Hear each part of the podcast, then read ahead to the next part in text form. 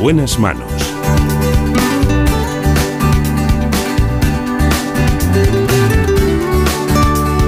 El programa de salud de Onda Cero. Dirige y presenta el doctor Bartolomé Beltrán.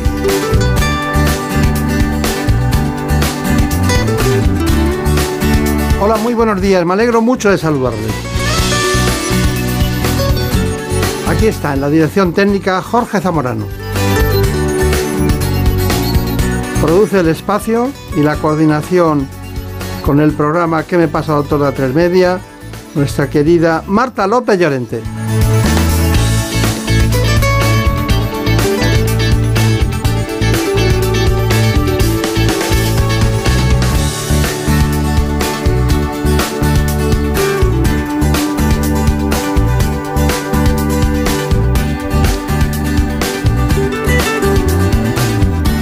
Empezamos el programa hoy con el aneurisma cerebral. Nos trae este asunto tan importante de la unidad de neuroradiología el doctor Mario Martínez Galdámez.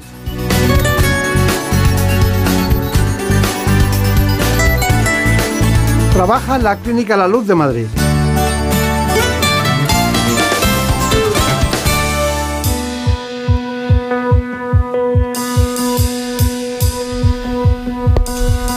Every time my hand reaches for yours, I feel the hesitation.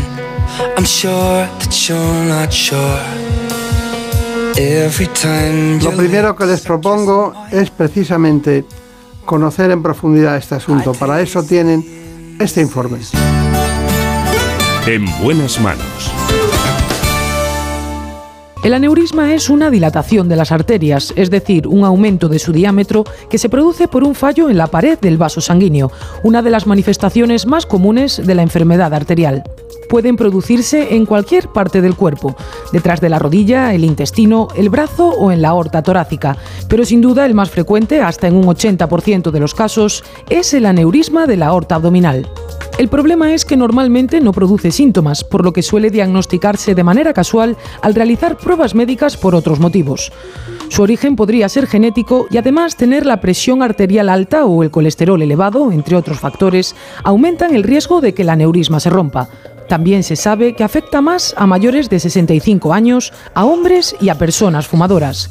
Y aunque en la actualidad el tratamiento de referencia se lleva a cabo por abordaje endovascular, en algunos casos las características del paciente solo permiten realizar la tradicional cirugía por vía abierta. Esta enfermedad también, esta patología, para decirlo mejor, es eh, muy silenciosa y a veces ocurre lo peor en el momento más inesperado, pero también a veces de una manera casual en un diagnóstico ecográfico, en un diagnóstico por imagen, se puede apreciar que hay una dilatación y entonces dice, bueno, puede ser un aneurisma, ¿no? Y entonces cuando se puede planificar. Doctor Pablo Gallo. Sí, efectivamente es así. Ahora se diagnostica mucho más que antes porque hay muchas más técnicas de imagen. Antes se diagnosticaban cuando se rompían y era siempre el tratamiento urgente. Eh, cuando un familiar tiene un aneurisma, es muy probable que los que le siguen después puedan tener un aneurisma. Sí, la herencia es un factor de riesgo, pero también hay otros eh, asociados que hay que tener en cuenta, como son sobre todo el tabaco, la tensión, el eh, colesterol, la diabetes, el estrés, todos los factores al final que contribuyen a la, arteriosclerosis son los que eh, influyen también en esta patología, que no es más que una degeneración de la pared arterial. Y la enfermedad pulmonar obstructiva crónica también, ¿no? También, también se asocia, efectivamente también hay asociación en, ambas patologías. Bueno, es un tema apasionante. Ahora nos contará usted lo de las dimensiones, porque ustedes calculan en una dimensión u otra del calibre vascular y toman decisiones muy, muy importantes. Bueno, pues nada, Mira, ha sido la que nos ha traído este programa, que hemos tenido que ir haciendo lentamente y dilatándolo en el tiempo, ¿no? Eso es, eso es. Vamos, vamos con, con la personalidad que tenemos hoy aquí. El, doctor Pablo Gallo González es licenciado en Medicina y Cirugía por la Universidad Complutense de Madrid e hizo su especialización en Angiología y Cirugía Vascular, unidad de la que ahora es jefe de servicio en el Hospital Rubera Internacional, además de ser el director de la Unidad de Patología Vascular. También ha realizado cursos de doctorado y un máster en flebología y linfología en la Universidad de Alcalá de Henares, que es el mismo lugar donde actualmente combina su labor médica con el ejercicio de la docencia. Pues gracias, Brenda. O sea que asistencia, docencia, investigación, todo junto. No sé por qué, pero a mí, a mí me, recuerda usted al doctor Leal Monedero en, los momentos que empezó un poquito todos los avances en la cirugía vascular, pues eh, hablaba mucho con él y no sé, me recuerda algo. No sé si tienen alguna relación o... Bueno, no somos familia, pero hemos trabajado juntos muchos años y eh, eh, ahora mismo yo eh, ocupo el cargo que él tenía en el Hospital Rubén Internacional y él ha sido una persona dedicada a la cirugía vascular y en especial al tratamiento de la enfermedad venosa pélvica, que junto con el doctor Zubicoa han desarrollado a nivel mundial en las últimas décadas. Le encantaba él dar conferencias en América Latina, ¿no? Sí, en Colombia en especial ha, viajado mucho, ha, viajado por el mundo entero, pero, pero especialmente daba, daba clase en Colombia, entonces eh, viajaba, viajaba mucho por ahí. Está bien. Bueno, tenemos muchas cosas que hablar, pero primero, ¿qué es un aneurisma conceptualmente y qué lo produce? Un aneurisma no es más que una dilatación de un vaso, en este caso de una arteria, pero puede ser también de una vena. Y en el caso que nos ocupa, los aneurismas de aorta, eh, Llamamos aneurisma una dilatación cuando supera el 50% del tamaño del vaso estándar, normal. Y, ese tamaño suele ser unos 30 centímetros en la aorta, aunque los tratamos cuando crecen hasta los 50-55 milímetros. Y como comentaba, lo que lo produce son los mismos factores que eh, producen la arteriosclerosis, pero especialmente el, principal es el tabaco, los pacientes que han fumado mucho, eh, muchos años, y en segundo lugar la, hipertensión arterial. Está bien.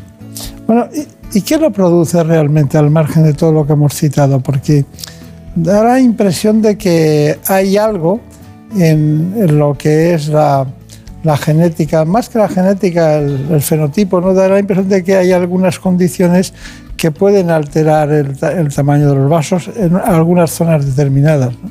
Sí, hay distintos tipos de aneurismas. Hay unos aneurismas saculares que son más peligrosos porque, porque tienen más riesgo de rotura. Y estos aneurismas, en cambio, son habitualmente fusiformes y van creciendo con el tiempo y necesitan muchos años para llegar a los 6 centímetros habitualmente y para poderse romper. Hay un componente hereditario sin duda, pero al final las arterias son caprichosas y en unas, unas veces eh, la misma enfermedad hace que se estrechen y queden la claudicación intermitente en las extremidades o el, infarto de miocardio en el corazón y otras veces se dilatan, la debilidad de la pared, en especial en la aorta, por debajo de las arterias renales, donde al no haber ramas, en su segmento hasta las ilíacas que no tiene ramas, es una zona más débil, donde no, no tiene esa estructura y es más fácil que se, que se y hay más presión interna, ¿no? Eso es, eh, por eso es la zona más frecuente de todas en el desarrollo de, aneurismas. Claro, claro, claro. Eh, ¿Y por qué es necesario tratarles y en qué momento? Por eso, eh, porque se pueden romper, será el peligro. Antes, eh, ahora es mucho más raro ver un aneurisma de aorta roto, porque casi todo paciente, pues por una cuestión, por la vesícula, por la próstata, por el caso de las mujeres, por las revisiones ginecológicas, se diagnostican.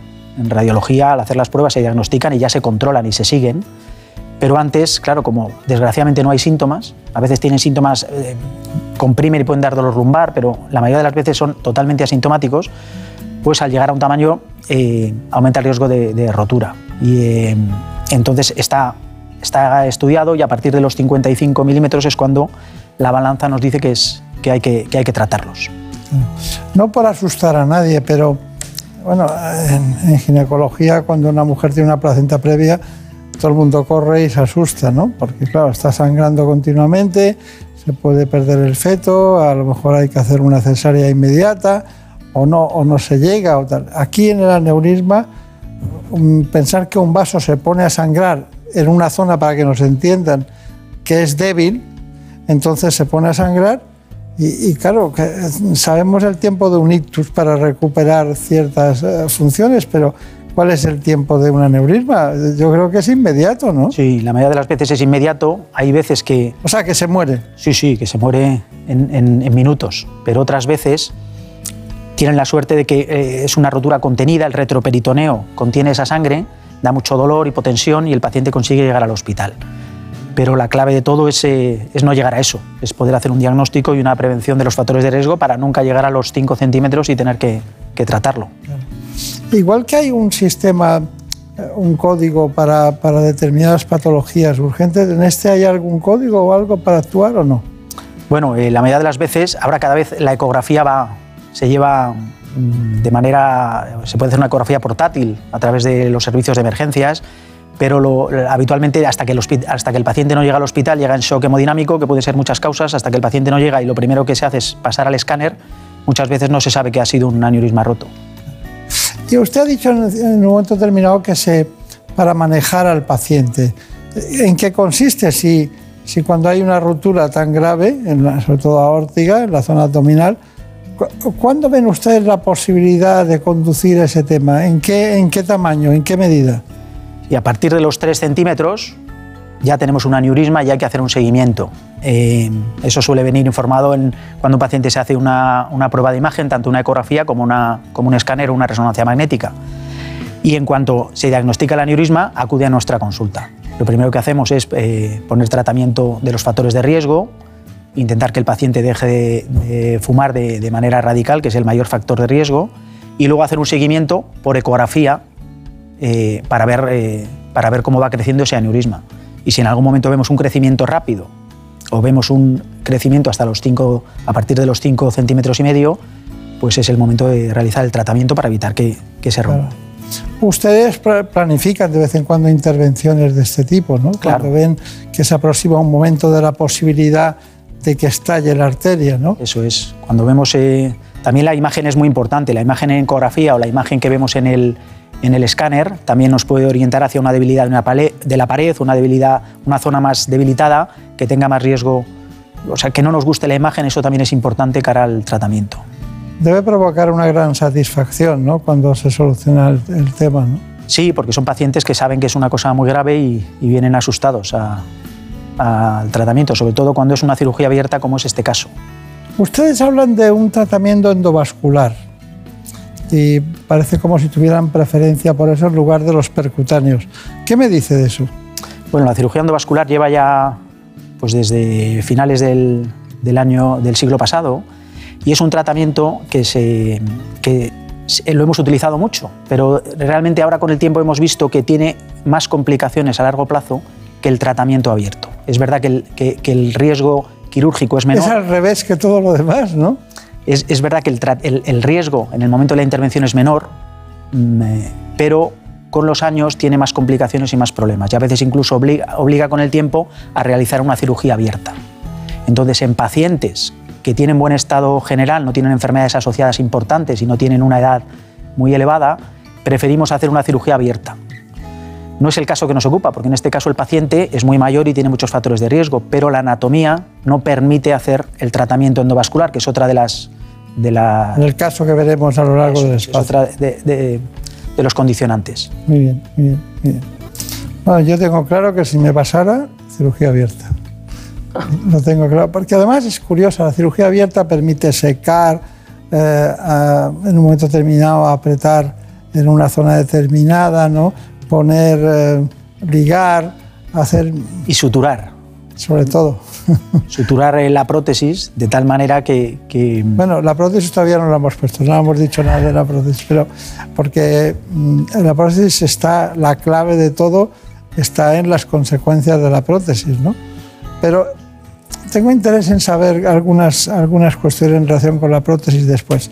Ahora, como Brenda estuvo allí, hemos entrado una vez más en los quirófanos del Hospital Ruber Internacional para solucionar en esta ocasión una patología doble. Por una parte, un aneurisma aórtico y por la otra, una oclusión de una de las arterias femorales. El doctor Gallo nos cuenta más detalles.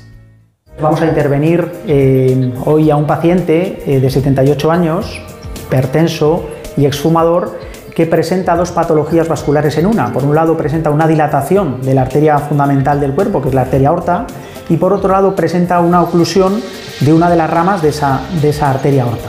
Por lo tanto, vamos a hacer una intervención con una prótesis eh, bifurcada que va a llevar sangre a ambas extremidades. Por un lado a la ilíaca izquierda y por otro lado a la femoral derecha. Tenemos como prueba de imagen eh, un angiotac, un escáner del paciente, en el que podemos ver con contraste en color blanco la aorta, en esta zona de aquí. Eso sería una aorta de diámetro normal.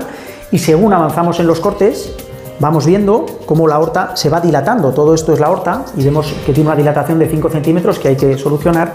Y según avanzo más en la imagen, vemos cómo las dos ramas, las dos arterias ilíacas en las que se divide la aorta, una está permeable con contraste y la otra no. ¿eh?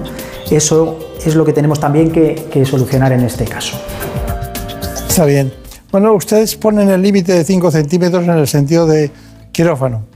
Pero eh, ¿dónde es donde tiene un tratamiento más conservador? Porque yo no veo ninguna posibilidad de tratamiento conservador. Bajas la tensión, bajas el colesterol, dejas de fumar, pero eso cuando está el aneurisma incipiente, ¿hasta cuánto llegan en, en, en métrica? Cuando el aneurisma llega a los 5 centímetros y medio es el momento de tratar, pero hay que hacer un estudio previo del paciente. Si el paciente es muy mayor o tiene grandes enfermedades, y sobre todo si no se puede hacer un tratamiento endovascular, a veces el tratamiento es conservador y no, y no le intervenimos. Porque, eh, ¿Tratamiento conservador cuál es? El tratamiento conservador es controlar los factores de riesgo sin más, no hay otra. Difícil, ¿eh? Sí, sobre todo el tabaco.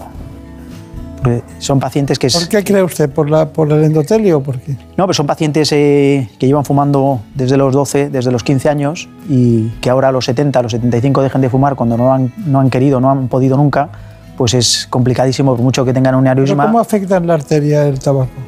El tabaco eh, puede afectar de dos maneras. Puede estrechar la arteria, engrosar la pared y estrechar la arteria y en otras ocasiones, en el caso de los aneurismas, asociado a la tensión y otros factores, hace que se dilate y entonces esa pared se va debilitando hasta que llega un momento y se, y se rompe. Claro. Es raro que los aneurismas se rompan por debajo de los 5 centímetros, por eso está el límite ahí de la, de la intervención.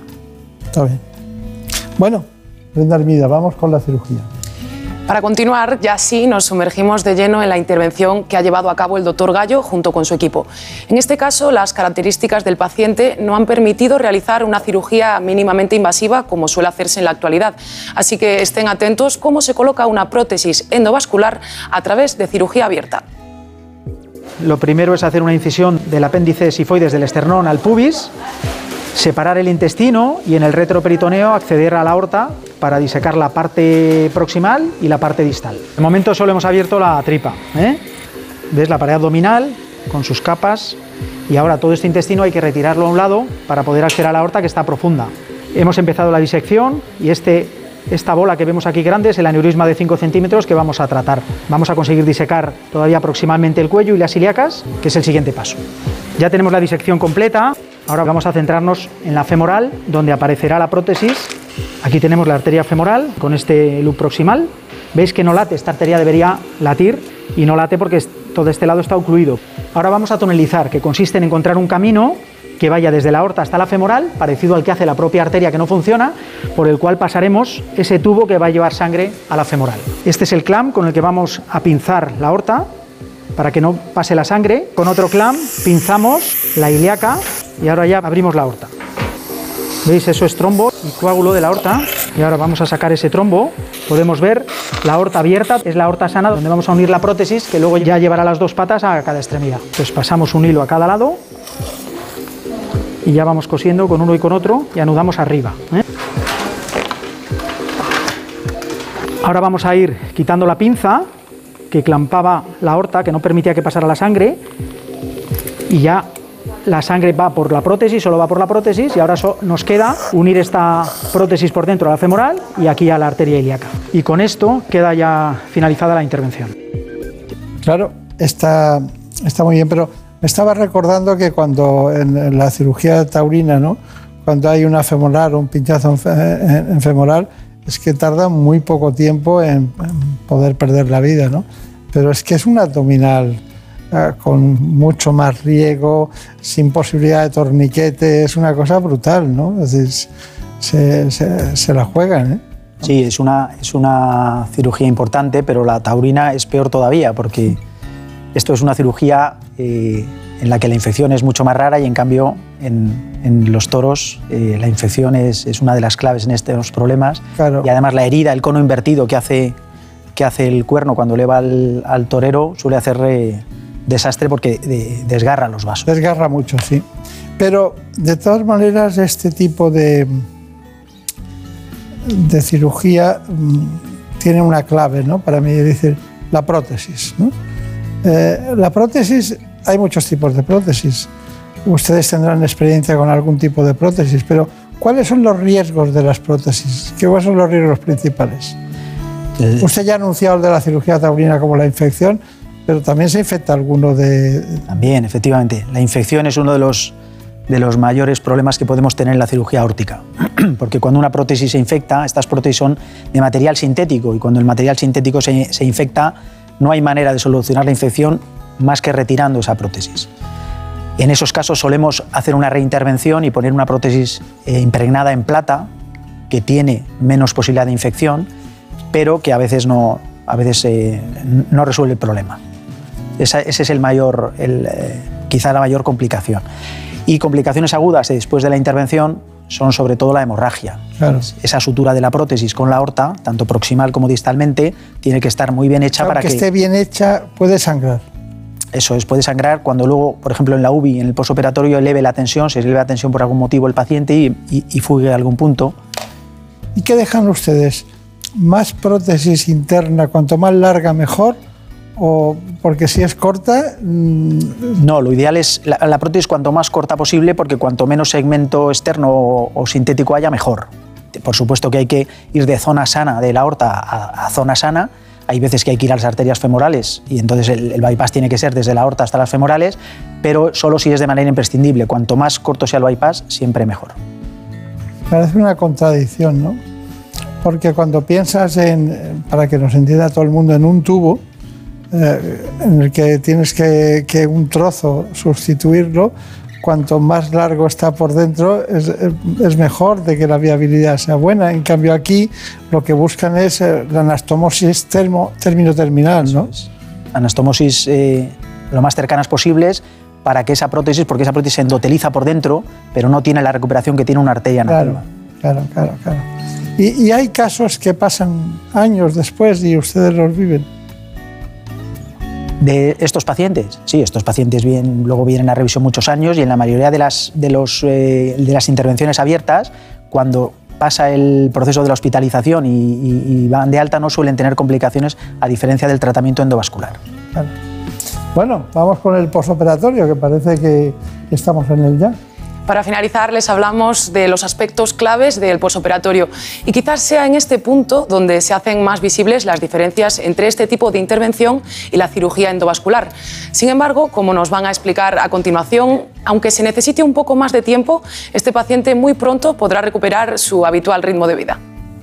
Tras finalizar la intervención, el paciente ahora ya está en la UBI, en el que estará mínimo 24 horas y a partir de ahí irá a planta y suele estar ingresado unos 4 o 5 días.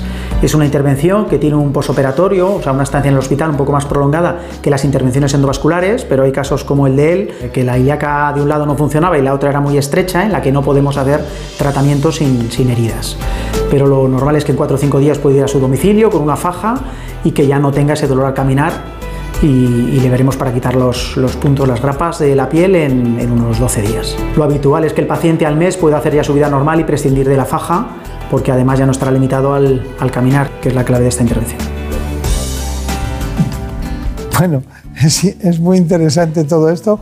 Me estaba riendo con, con, con Brenda Armida por el tema de las dificultades que pasa en el periodismo. Todo está, sabemos todas las cosas, ¿no? Pero en medicina es muy complicado, es, absolutamente complicado. Y ellos eh, o ellas van aprendiendo todas las técnicas y todo es posible. Pero bueno, volvemos a nuestro aneurisma abdominal, que ustedes deben estar en unos 50 al año, al año, de, de ese tipo de intervenciones, que son 50 vidas que salvan, porque es muy complicado y muy difícil. Bueno, ¿cuáles son sus conclusiones?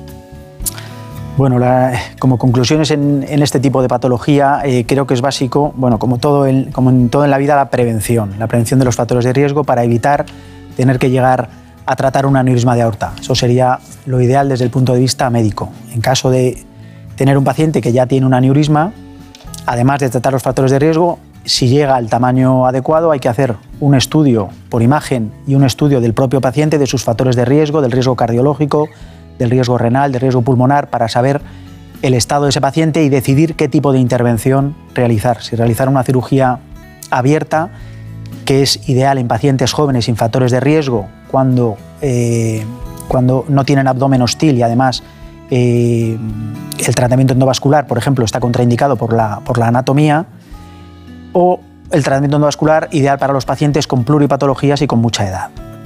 Eh, pero para el tratamiento de una o de otra manera es clave tener un equipo multidisciplinar donde la, tanto el, equipo de anestesia es clave y el posoperatorio en NUBI también. No es solo el momento de operar, sino todo el equipo y todo el, todo el conjunto de, profesionales que llevan, que llevan a cabo la, la intervención. Bueno, doctor Pablo Gallo, no le conocía, encantado de saludarle. Eh, a veces me recuerda que estamos con su jefe, su anterior jefe. Estará jubilado ya, ¿no? Sí, ya está jubilado. Todo el mundo se jubila, no sé qué pasa. Bueno, viene de, viene de alegría, ¿no? De júbilo. Eso será para otros.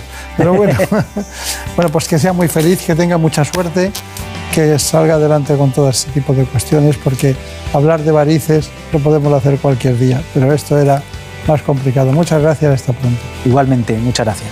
Ha sido un placer. Muy bien, pues el placer ha sido nuestro, ya lo saben.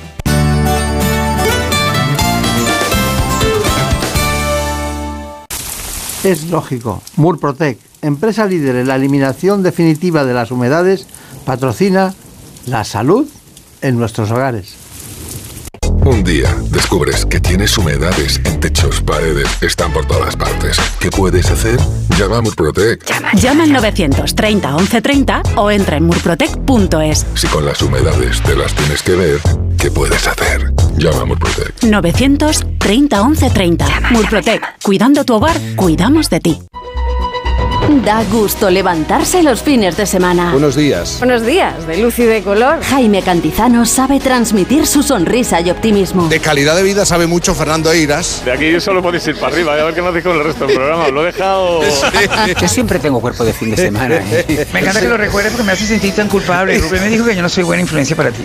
totalmente de acuerdo. Contágiate. Por fin no es lunes. Tu cita con Jaime Cantizano. Los fines de semana desde las 8 de la mañana y en cualquier momento en la web y en la app de Onda Cero. Te mereces esta radio. Onda Cero, tu radio. En buenas manos.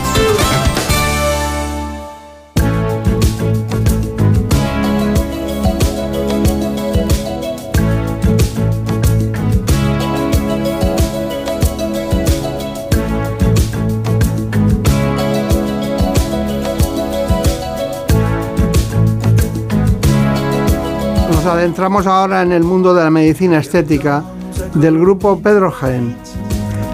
Lo hacemos con la doctora Marta Garay.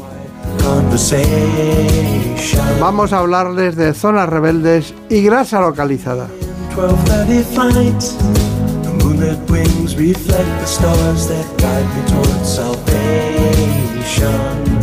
Como siempre, es para nosotros muy ilustrativo el que conozcan en profundidad este asunto. Vamos a dar los datos básicos de este problema. En buenas manos. El programa de salud de Onda Cero. En ocasiones nuestro cuerpo acumula más grasa en unas zonas del cuerpo que en otras. Por eso reducir los kilos de más no es un problema para muchas personas, pero sí lo es eliminar esas zonas rebeldes. Y esto es lo que se conoce como grasa localizada, depósitos o acumulaciones de células grasas, también llamadas adipocitos, que aunque son normales en su forma y función, provocan un aumento local del volumen y una pérdida de la armonía y la simetría.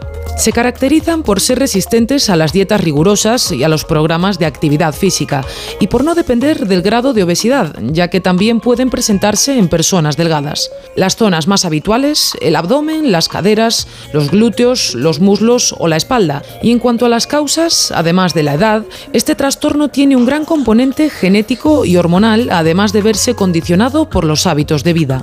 Por ello, es importante hacer un diagnóstico exhaustivo en el que se recojan datos como la información nutricional, hábitos deportivos, antecedentes familiares o alteraciones metabólicas, además de la exploración física. Y a partir de ahí, elegir entre un amplio abanico de opciones el tratamiento más indicado para el caso concreto de cada paciente.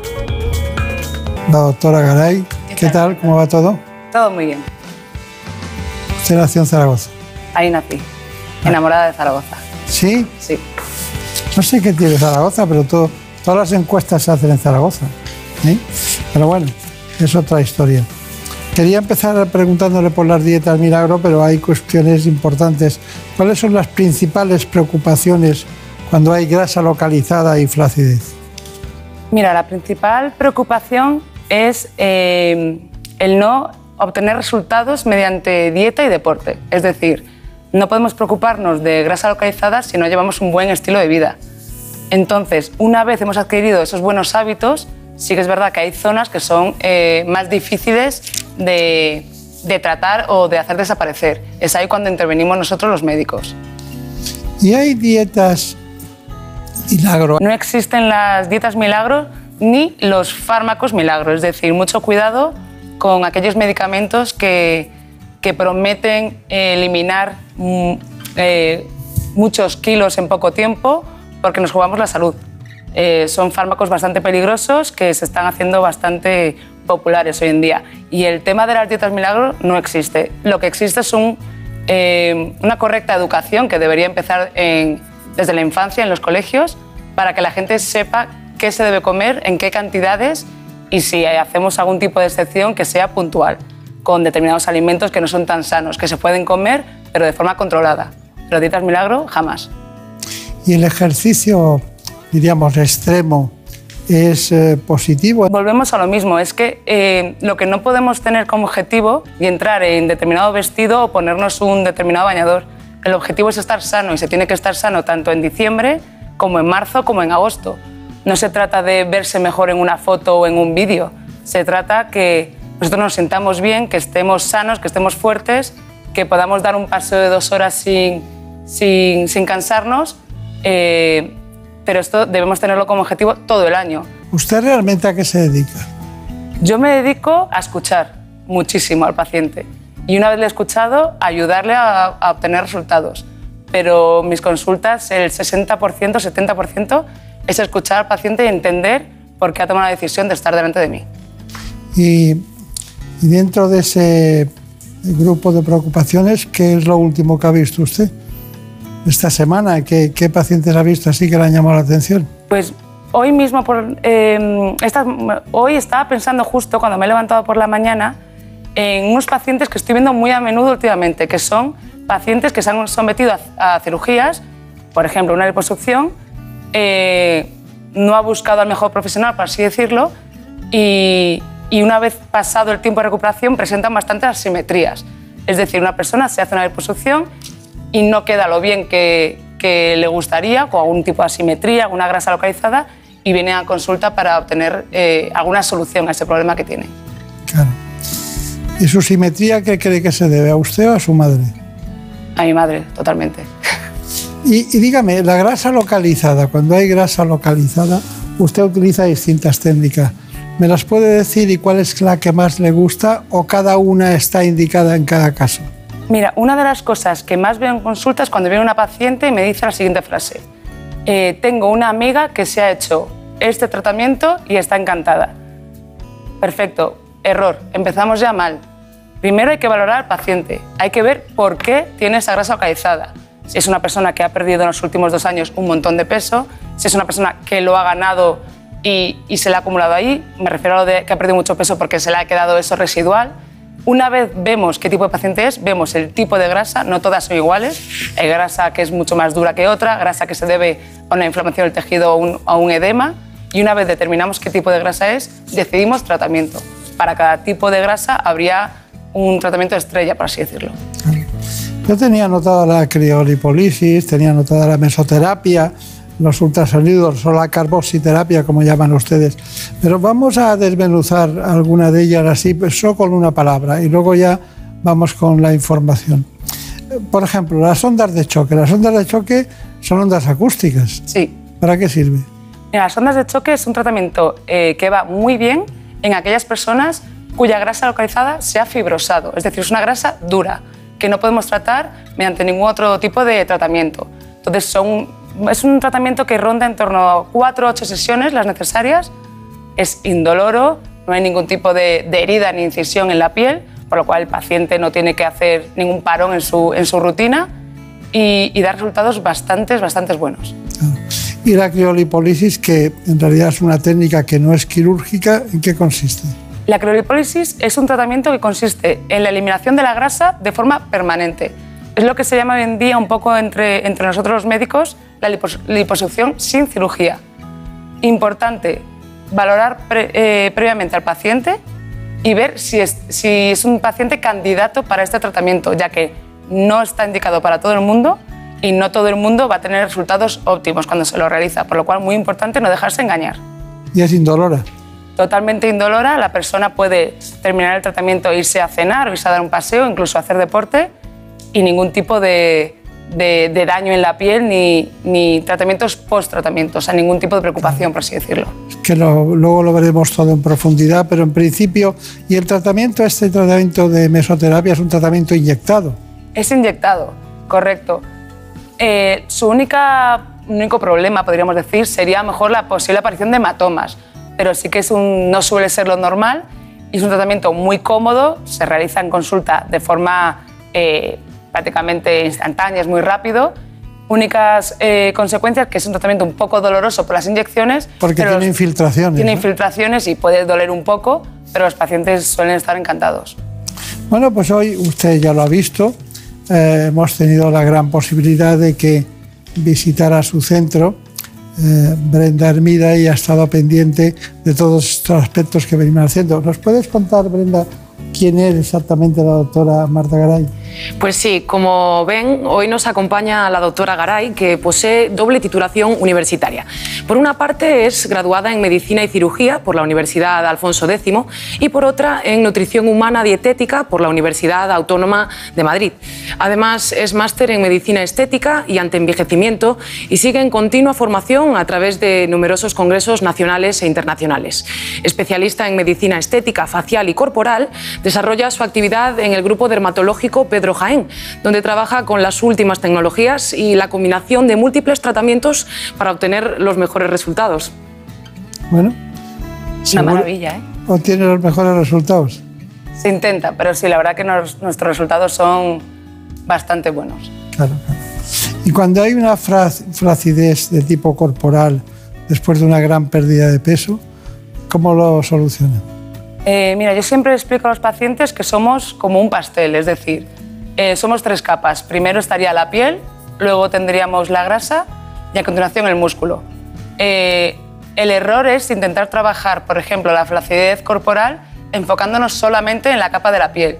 Si, por ejemplo, un caso, si la persona no tiene buen tono muscular, por mucho que trabajemos esa piel con radiofrecuencia o inductores de colágeno, no vamos a tener resultados buenos.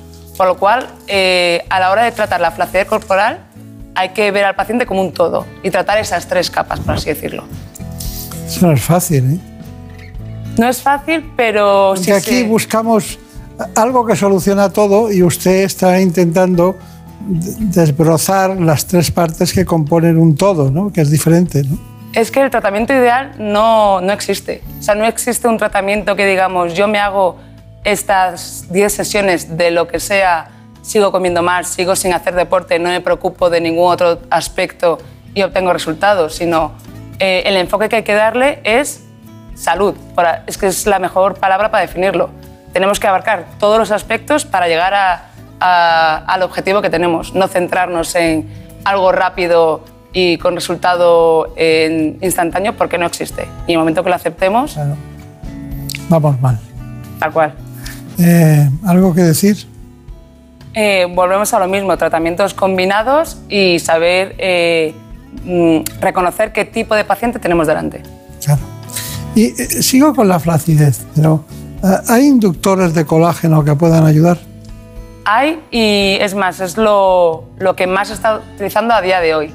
Es decir, Antiguamente lo que se hacía era rellenar. Yo tenía un tipo de zona con flacidez, utilizaba algún tipo de, de producto para rellenar esa zona. Hoy en día lo que el objetivo es, si yo puedo producir colágeno, pero no lo estoy produciendo en cantidades adecuadas, voy a hacer que, sí, que aumente esa producción endógena propia. Entonces, esto es lo que hacen los inductores de colágeno. A resultados a partir de los dos meses. Y también y los tratamientos con láser también ayudan, ¿no? Tratamientos con láser, eh, a ver, es lo último en medicina estética y sí que es verdad que, que obtenemos resultados, si no instantáneos, muy prontos, que son, son la verdad que una verdadera maravilla. Bueno, a ver cómo es la maravilla de los ultrasonidos en la mesoterapia. Pues seguro que a muchos de ustedes les suena el tema del que estamos hablando hoy, y es que la grasa localizada es una pesadilla hasta en personas delgadas, e incluso las más atléticas pueden verse también afectadas. Los ultrasonidos y la mesoterapia son algunos de los tratamientos que existen para mejorar estas zonas que tanto preocupan en las consultas estéticas. El tratamiento de la grasa localizada es uno de los tratamientos con mayor demanda. Muy importante saber primero el diagnóstico, es decir, qué tipo de grasa tiene el paciente. No todos los tipos de grasa localizada son los mismos. Una vez hemos determinado si es un tipo de grasa fibrosante, edematosa eh, o de cualquier otro tipo, decidiremos qué tipo de tratamiento le puede venir mejor o peor.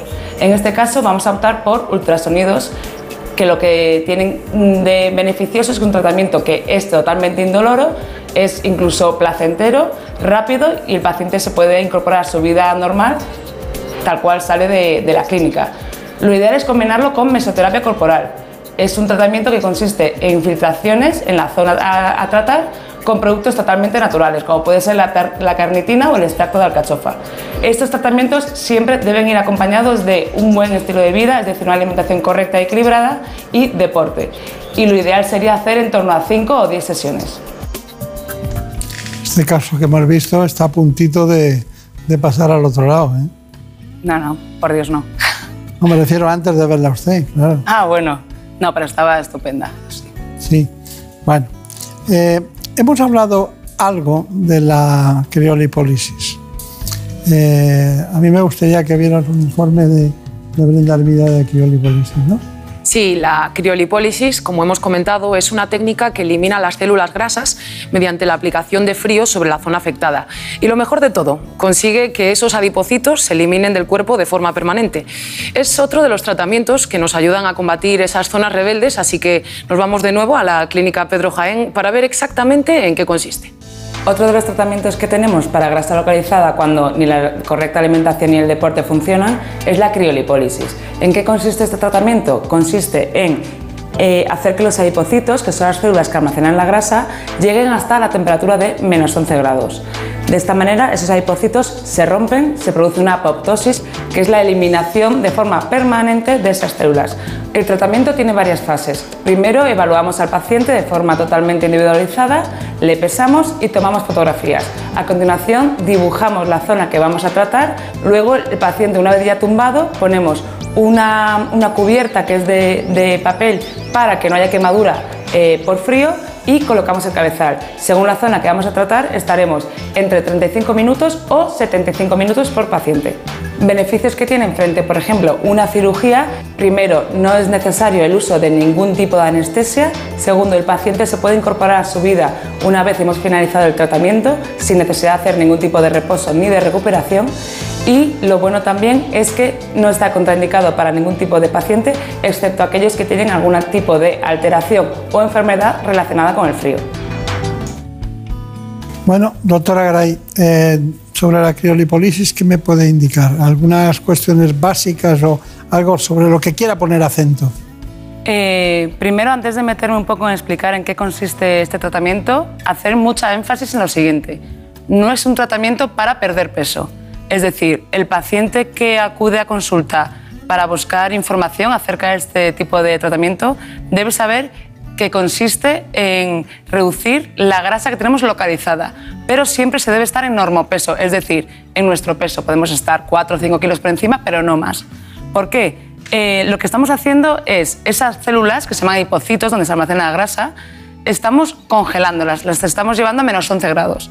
El cuerpo entiende que a esa temperatura no tienen funcionalidad, por lo cual se induce la apoptosis, que es la muerte programada de esas células. Eh, ¿Qué tiene esto de llamativo? Es que la eliminación de esas células es de forma permanente. Va a costar mucho volver a acumular grasa en esa zona, ya que no va a haber dónde acumularla. Eh, pero, insisto, es un tratamiento para tratar esas zonas rebeldes. Es decir, yo me alimento bien, yo hago deporte, pero no consigo quitarme, por ejemplo, la grasa que se me acumula eh, en el abdomen bajo o en los flancos. Entonces, sí sería una buena opción. Nunca antes verlo como un tratamiento de yo voy a consulta, me hago X ciclos, pero sigo alimentándome mal y sigo sin, sin hacer ningún tipo de, de actividad física. Entonces, ahí no es el tratamiento indicado. Claro. ¿Y las, eh, hay alguna contraindicación? Eh, contraindicación, bueno, eh, obviamente como siempre, ni embarazadas ni mujeres en periodo de lactancia. Y muy importante es recalcar que tampoco se puede hacer en aquellas personas que tienen algún tipo de patología relacionada con el frío. Es decir, la más conocida urticaria por el frío, jamás se debe hacer este tipo de tratamiento, ya que aunque tenemos eh, métodos de protección de la piel, sí que es verdad que la zona se queda a menos 11 grados, es decir, congelada, y, puede tener eh, lesiones importantes en el paciente, por lo cual jamás eh, utilizarlo en ese tipo de pacientes. ¿Y la protesta, la protesta o la inquietud o las razones eh, negativas por las que acuden los pacientes después de la, concretamente de la criolipólisis? Em, pero de... O sea, alguien se hace una criolipólisis el tiempo que usted decide y llega y se queja de algo. ¿Qué es lo más frecuente? Eh, lo más frecuente, a ver, realmente es un tratamiento que el post-tratamiento es muy sencillo. Básicamente, un poco sensación de agujetas y la zona dormida. Eh, ¿Por qué se puede quejar el paciente? Por lo que he dicho antes, es un paciente que acudía a consulta buscando una bajada de peso importante y no la ha tenido porque es que no es ese el objetivo. Es decir, es una paciente a la cual siempre se le toma fotografía antes, se la pesa antes y si después de tres meses, que es cuando se hace la evaluación final, esa paciente no ha llevado unos buenos hábitos de vida y ha cogido peso, eh, obviamente nos hemos equivocado a la hora de, indicar este tratamiento. Está bien. Bueno, Brenda, mira, nos tienes que contar todo lo que viste con el tema del láser y sus inductores. Pues vamos allá. Seguro que después de perder peso y eliminar esta grasa de la que venimos hablándoles, muchos se han encontrado también con otro problema. Hablamos de la flacidez, pero estén atentos porque les mostramos ahora otras herramientas que nos ayudan a tratarla, como es el caso del láser fraccionado o los inductores de colágeno. Otro de los tratamientos más demandados son aquellos que consisten en tratar la flacidez corporal. Es muy importante, primero, y siempre insisto en ello, que si estamos perdiendo mucho peso, eh, hagamos tratamientos para prevenir esa flacidez que va a aparecer posterior a la pérdida de peso. Si la flacidez ya está instaurada, hay tratamientos, sobre todo combinados, que la pueden combatir. Nosotros en consultas tratamos mucho eh, la flacidez con láser fraccionado junto con inductores de colágeno. Importante decir que el láser fraccionado se debe hacer cuando no hay una exposición solar, sobre todo pues en verano evitamos hacerla, y que es un tratamiento un poco doloroso, por lo cual ponemos anestesia tópica. Es un tratamiento que consiste en torno a 3-5 sesiones y que el paciente suele tolerar bien junto con esa anestesia. Después, los inductores de colágeno son infiltraciones que hacemos mediante una cánula que eh, introducen un producto que lo que va a hacer es la- estimular la producción propia de colágeno. Ese colágeno va a hacer que nuestra piel se vea más tersa, incluso con mejor aspecto a simple vista.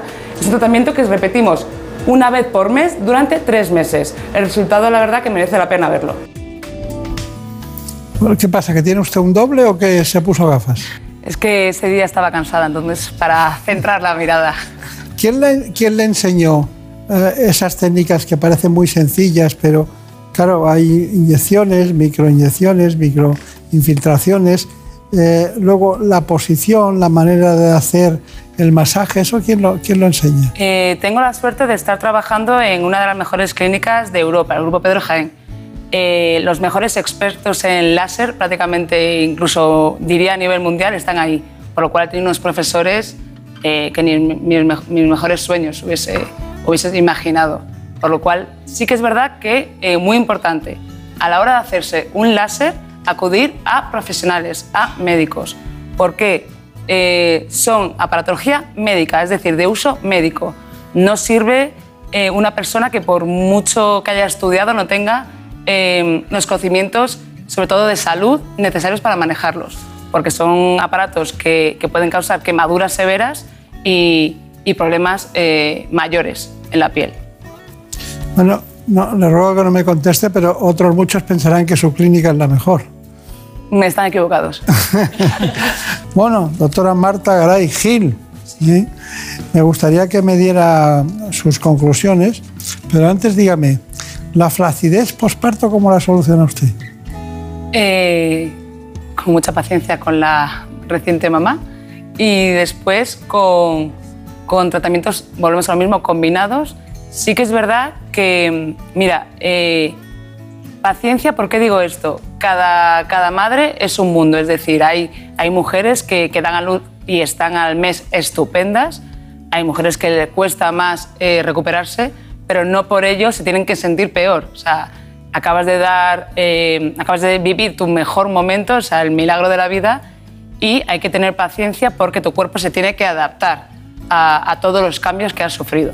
¿vale? Entonces, eh, tratamientos mm, que son muy poco invasivos y que se pueden realizar bastante, bastante pronto, radiofrecuencia, por ejemplo, y eh, algún, tipo de láser, dependiendo siempre del tipo de piel que tenga, que tenga la mamá.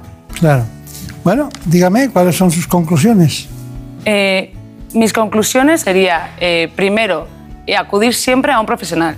Es decir, podemos irnos a una oferta si vemos unos zapatos que, que están rebajados. No podemos irnos a, ofertas y rebajas en cuestión de, de salud, porque al final la medicina estética es eso, es medicina y es salud. Eh, entonces siempre es importante acudir a, profesionales. Eh, segundo, entender que no todos los tratamientos valen para todas las personas. No, no se puede acudir a la consulta diciendo lo que he comentado anteriormente de tengo esta conocida que se ha realizado este tratamiento, está encantada. Perfecto, pero vamos a ver tu caso. ¿Vale? Vamos a, centrarnos en, en, cada persona. Y por último, cuidado con los extremos. Es decir, ni un lado ni otro. Importante estar sano. Es decir, si yo un ejemplo, me voy el sábado por la mañana aquí a la Sierra de Madrid, que es maravillosa, y estoy andando dos horas. Si estoy a uno de los extremos, es decir, con exceso de peso o con déficit, no voy a poder disfrutar de ese paseo. ¿Qué quiero decir con esto? Hay que estar sanos. No se trata de estar mejor para una foto de Instagram, como hemos visto anteriormente, ni, ni para un vídeo. Se trata de estar sano para poder disfrutar de actividades cotidianas que realizamos en el día a día. Bueno, ha sido un placer, Marta Garay. Ya había venido usted en alguna ocasión, así que muchas gracias. Recuerdo a sus compañeros a la mejor clínica del mundo. Por supuesto, es que no hay otra. bueno, que y también ha dicho una frase que me gusta mucho, es el milagro de la vida o la vida es un milagro. Ambas cosas. Ambas cosas. Muchas gracias. Hasta pronto. Un placer. Gracias.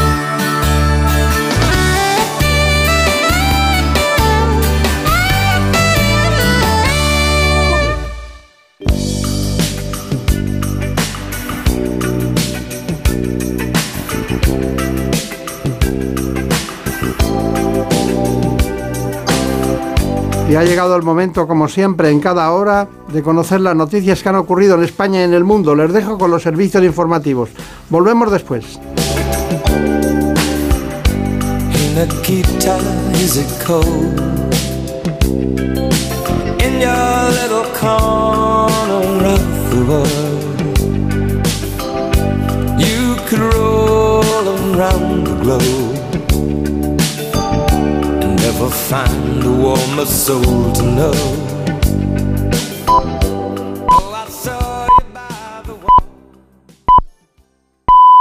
Son las 5 de la mañana, las 4 en la comunidad canaria.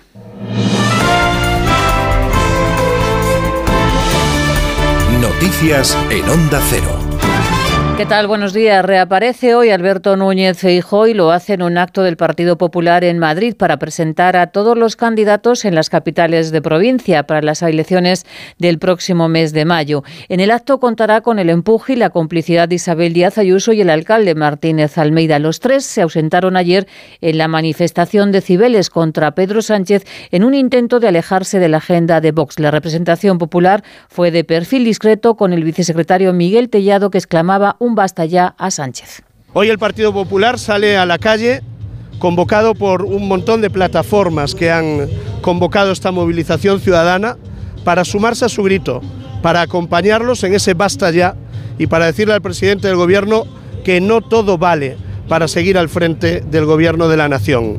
La manifestación estaba convocada por numerosas asociaciones, decenas de miles de personas, más de 30.000 según la delegación del Gobierno, se concentraban en Cibeles en contra de la deriva anticonstitucional del Gobierno y para atacar al presidente Pedro Sánchez por traidor. En ausencia de Alberto Núñez Feijó, el líder de Vox, Santiago Abascal, capitalizaba la protesta. Frente al Gobierno de la suelta de violadores, de terroristas y de golpistas. Frente al Gobierno que amenaza a la oposición rodeado de multimillonarios en foros internacionales, frente al gobierno que impone ideologías totalitarias y que quiere dividir a nuestra sociedad y por lo tanto estamos en el mejor lugar que podíamos estar hoy, convencidos de la necesidad de una movilización permanente y de una movilización masiva hasta la expulsión del autócrata Pedro Sánchez del poder. Los partidos de la derecha en Madrid y Pedro Sánchez en Valladolid, donde comparó la concentración de Cibeles con la manifestación de los independentistas en Barcelona el pasado jueves. Dice Sánchez que los que estaban en Madrid quieren una España uniforme y excluyente. Lo que quedó fue el pasado jueves en Barcelona unos manifestantes nostálgicos que defendían y defienden una España rota. Como hoy en Madrid, otros manifestantes que defienden una España uniforme y por tanto excluyente. Pero entre esa manifestación de Barcelona y la de hoy de Madrid está la inmensa mayoría de españoles y españolas que queremos una España unida, en convivencia, que respete la diversidad y que avance. Y desde Unidas Podemos, su secretaria general, Yone Belarra, elevaba el tono contra la derecha, la califica de asalvajada y asegura que tiene una estrategia golpista. Belarra reclama topar los precios de los alimentos y aprovechaba que estaba en Zaragoza para cargar contra las grandes empresas de distribución, porque se están forrando, dice, a costa de la crisis. Es indecente que el señor Juan Roch se esté llenando los bolsillos siendo un capitalista despiadado. Y hay que decirlo claro, son capitalistas despiadados. Tenemos que frenarles los pies. Y eso solo se hace, como hemos demostrado en los últimos tres años. Si lo pensáis bien, las medidas más efectivas y más baratas son las medidas de intervención pública en la economía. Es noticia también de esta madrugada que se ha registrado un accidente en Sevilla. Un coche ha chocado con un autobús urbano y deja un balance de 13 personas heridas. El conductor de 37 años no tenía carne de conducir y ha multiplicado por 9 el límite en el test de alcoholemia. Y sepan también que el precio de la luz baja hoy domingo un 38%. El megavatio nos va a costar 35 euros. En la Liga, este domingo se van a disputar cuatro partidos. A las dos de la tarde, Villarreal-Girona. También se juega el Elche-Osasuna. El Barcelona recibe al Getafe y el partido de la jornada a las nueve de la noche será el que enfrenta al Athletic de Bilbao con el Real Madrid. Los blancos quieren seguir la estela marcada por la remontada en Villarreal y los azulgranas quieren seguir liderando la tabla. Dice Xavi Hernández que no se comparan con el Madrid y que hoy ante el Getafe hay que mantener el nivel es que no, nos comparamos con el Real Madrid, nos comparamos con, nosotros mismos. ¿no? Sí, estamos mejor que hace, que hace un mes. Nosotros sí. Nosotros la comparativa es con nosotros mismos, no con el rival, ni con, eh, ni con el Madrid, ni mucho menos. Al final es mejorar nosotros lo que hemos hecho bien y a partir de aquí es mantener el nivel, ¿no? sin compararnos con nadie, no hay, no hay que mirar a otro, a otro equipo. Nueva cita con la información cuando sean las 6 de la mañana, las 5 en la Comunidad Canaria y todas las noticias actualizadas al minuto en onda ondacero.es. Síguenos por internet en ondacero.es.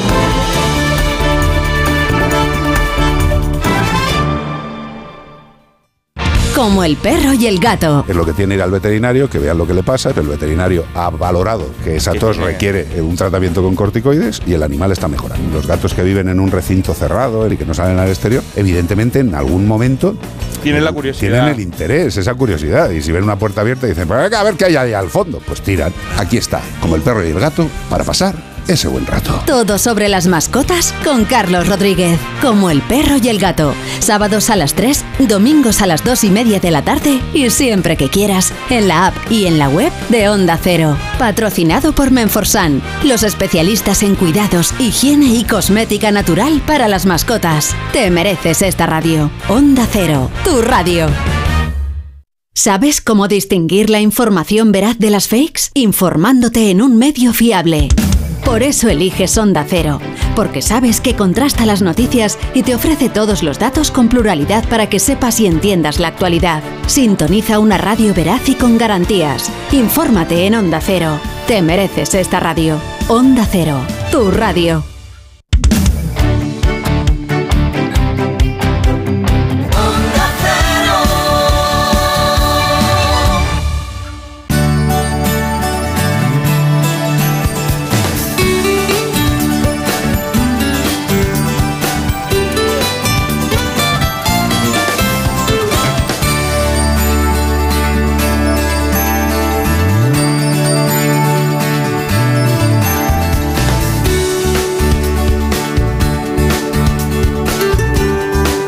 En buenas manos.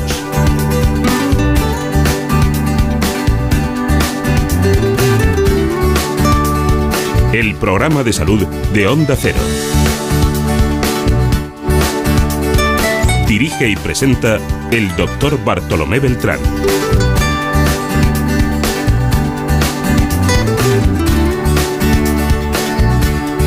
Ya está aquí con nosotros la doctora Ana Molina. Es dermatólogo y autora del libro Piel sana, piel bonita.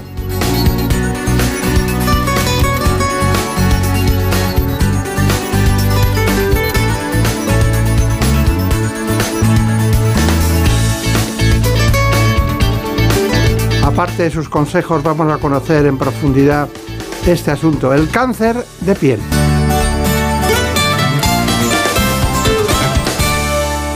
El cáncer de piel es uno de los tumores de mayor incidencia en el ser humano. Cada año se realizan en España alrededor de 4.000 nuevos diagnósticos de melanoma y más de 74.000 de cáncer cutáneo no melanoma. Dentro de este último grupo existen dos tipos, el carcinoma vasocelular y el espinocelular, que se diagnostican cada vez con más frecuencia y a edad más temprana. Sus principales causas son la predisposición genética y la exposición excesiva a la radiación ultravioleta. La autoexploración, las nuevas técnicas diagnósticas y la visita periódica al dermatólogo consiguen identificar precozmente cualquiera de los tipos de cáncer de piel. Esto, unido a un correcto tratamiento, hace que su curación se acerque al 100%. El abordaje más seguro y eficaz es la llamada cirugía micrográfica o DEMOS, y en algunos casos incluso puede ser tratado en consulta mediante la terapia fotodinámica. Tenemos a la doctora Ana Molina, que no es una doctora cualquiera, claro. Es especialista en dermatología, tricología y estética. Trabaja en la Fundación Jiménez Díaz. Y un día apareció en, en nuestro despacho, pues cuando nos reunimos, este libro, Piel sana, piel bonita. Bueno, yo no sé si el concepto de bonita es muy científico, pero lo cierto es que la piel tiene que estar bonita, si no, eh, nos provoca rechazos de los demás o incluso el desprecio de uno mismo, la pérdida de autoestima, muchísimas cuestiones que hay que tener en cuenta. La doctora Ana Molina. La doctora Ana Molina es una entusiasta, una gran entusiasta de todo. Así que muy buenos días. Un placer estar aquí, lo mismo digo.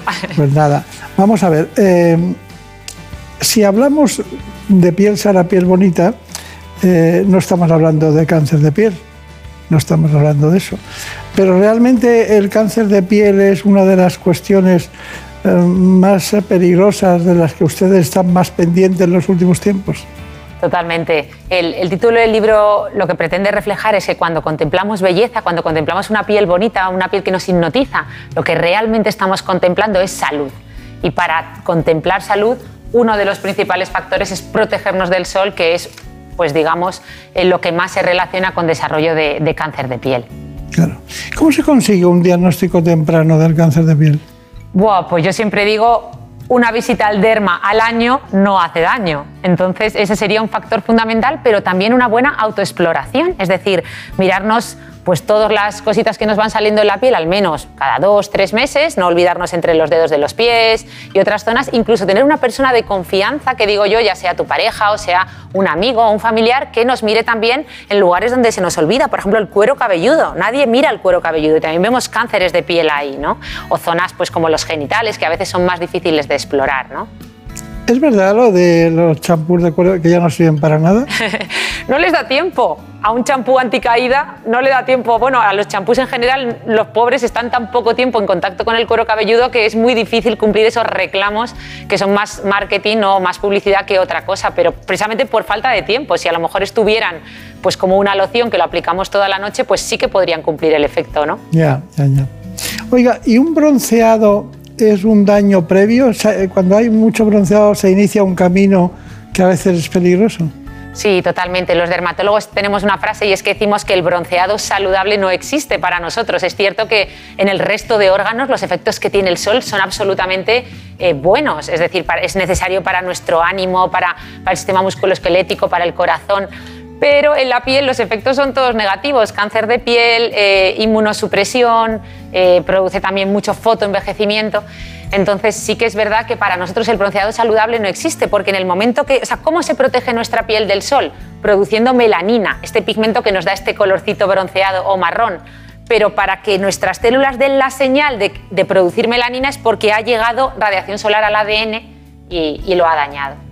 Usted no produce mucho, ¿eh? los dermatólogos producimos muy poquita, tenemos, nos protegemos en general mucho. Claro. No, y, las personas que tienen estrés o trabajan mucho y segregan adrenalina arrastran a la melatonina, ¿no? En muchas ocasiones. Sí, sí.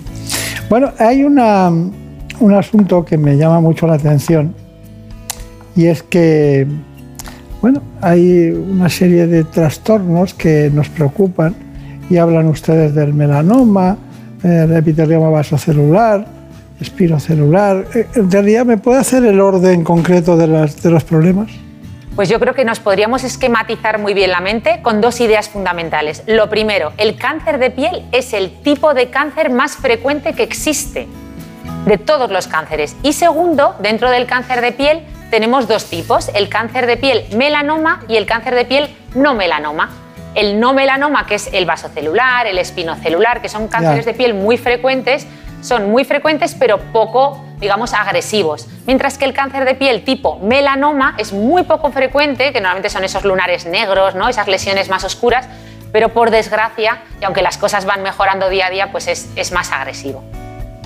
¿Por qué sigue habiendo concretamente centros con cabinas para bronceado? Bueno, yo supongo que estaréis de acuerdo conmigo, pero tengo un lema que no solo yo, los dermatólogos a nivel internacional estamos intentando que en los centros de cabina de bronceado en la puerta pongan un cartel que ponga esto mata.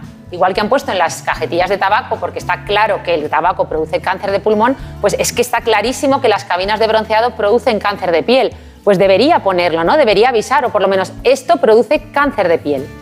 ¿Qué hacemos con esta señora? ¿Qué vamos a hacer? Pues un premio, yo ¿Dónde creo. hacia usted?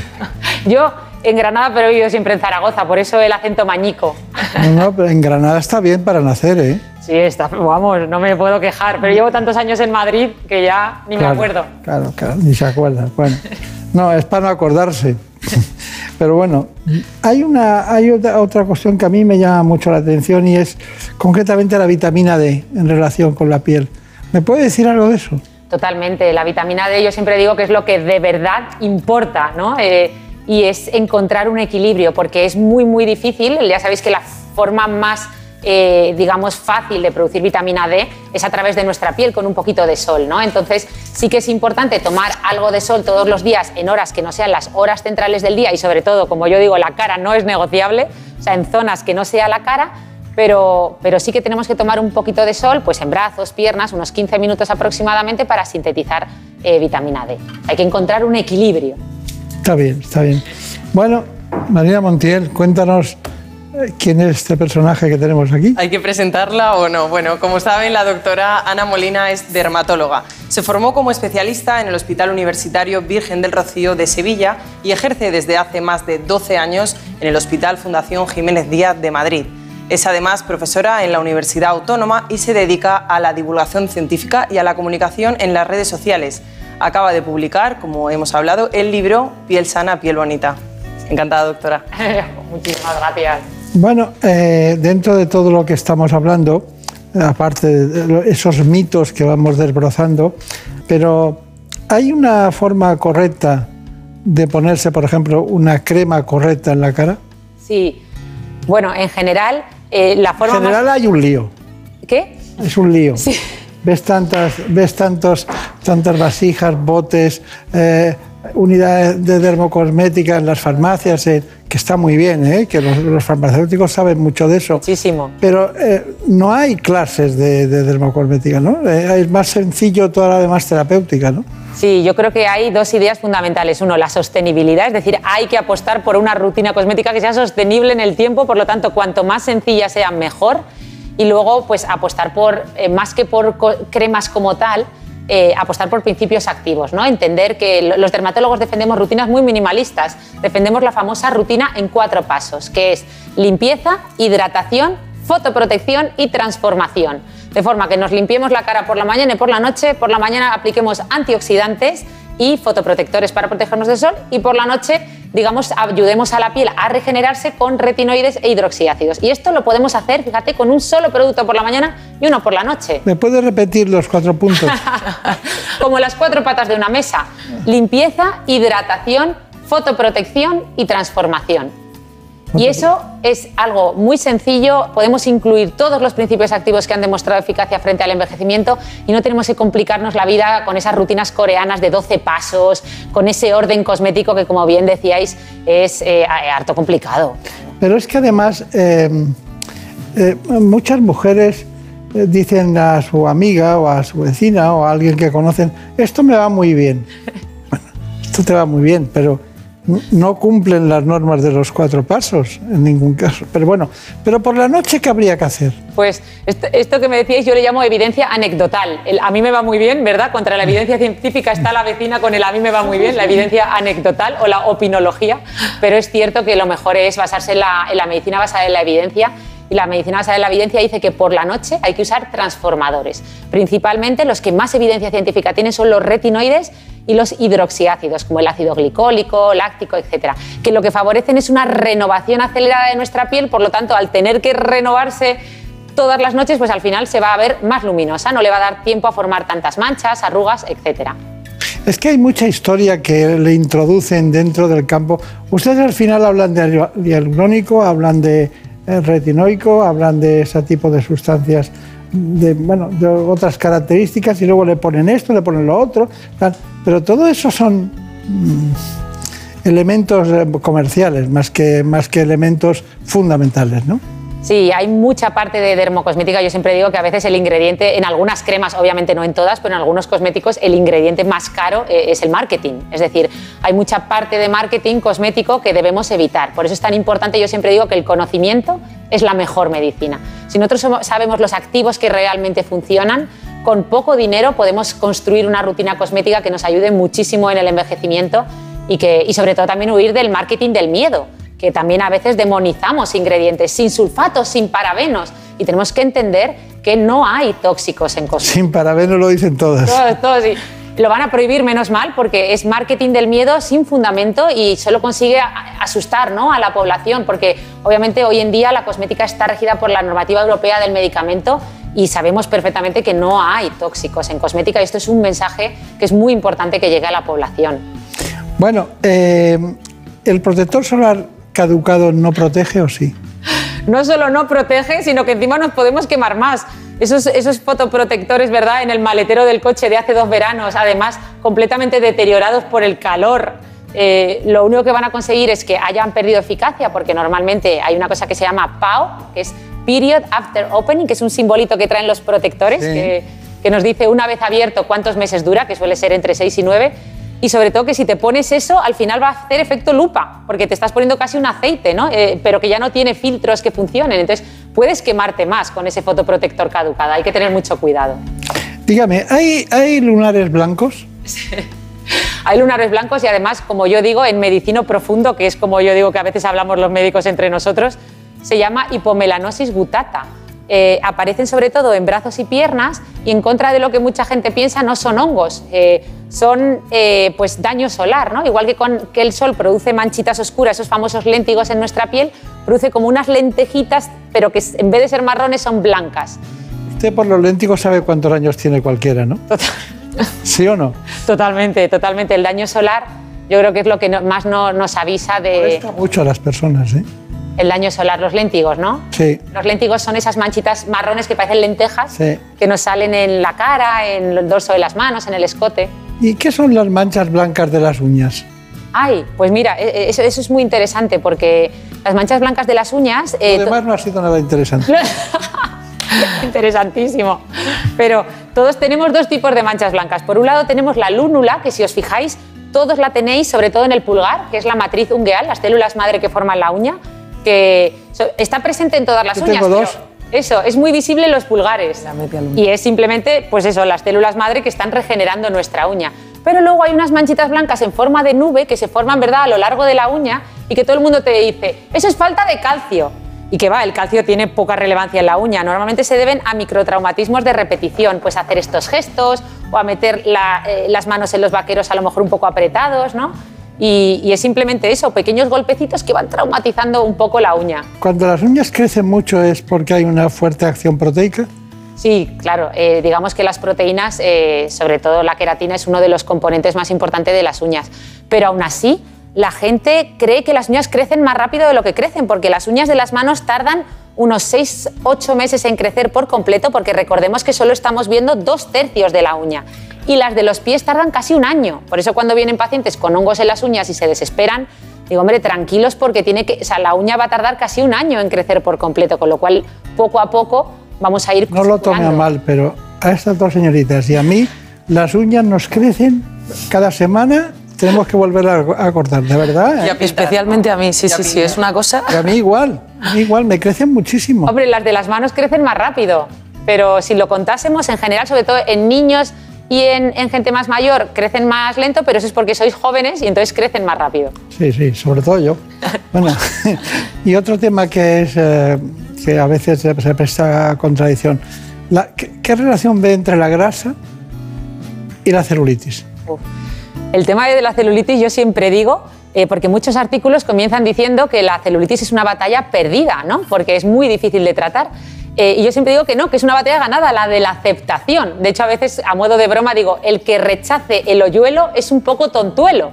Porque al final todas las eh, mujeres tenemos celulitis, sobre todo en la edad fértil. Se calcula que hasta el 95-96% de las mujeres la van a desarrollar mujeres incluso con muy poquita grasa, con tasas muy bajas de grasa corporal. Yo he tenido pacientes hasta culturistas que tenían celulitis y eso que apenas tenían eh, grasa. Entonces es muy importante entender que la celulitis es un tema complejo y que lo primero que tenemos que hacer es aceptar que casi todas las mujeres lo vamos a desarrollar y que no es una patología, es algo fisiológico. Bueno, pues ahora vamos a ir con la medicina estética. María Montiel. Pues sí, porque también hemos querido ver cuáles son las distintas opciones de las que disponemos para mejorar el aspecto de la piel. En primer lugar, a través de la cosmética y un poco más allá, gracias a la dermatología. La doctora Paloma Borregón nos lo explica con detalle. La primera paciente tiene varios problemas en la piel y vamos a intentar abordarlos todos con tecnología láser. Por un lado, tenemos que tratar el melasma, que son las manchas, el típico paño. Y además también tiene léntigos, rojeces, alteraciones en el color de la piel. Por otro lado, también pequeñas arrugas. Así que tenemos dos tecnologías. La primera tecnología que vamos a utilizar es la luz pulsada intensa. La luz pulsada intensa lo que nos permite es aclarar la piel, dar luz, mejorar las pecas, las manchas, las rojeces. Así que vamos a aplicarla en la zona del centro de la cara. Por otro lado, también tiene melasma, así que vamos a utilizar el láser fraccionado. El láser fraccionado lo que nos permite es tratar el melasma para que el pigmento se separe y nuestro cuerpo lo pueda reabsorber. Y además, también esta tecnología nos permite tratar arrugas, como por ejemplo la zona de la pata de gallo o hacer un rejuvenecimiento completo, porque lo que hace es estimular nuestro propio colágeno. Tenemos otra paciente que viene porque está preocupada por su nariz. No quiere pasar por quirófano porque no quiere cambiar y le da miedo la cirugía, pero quiere estar más guapa. Cuando sonríe, se le cae la punta de la nariz y se pone fea. No se gusta cuando se mira. Así que lo que vamos a hacer es infiltrar ácido hialurónico en los puntos estratégicos de la nariz para poder moldearla y que así esté más bonita.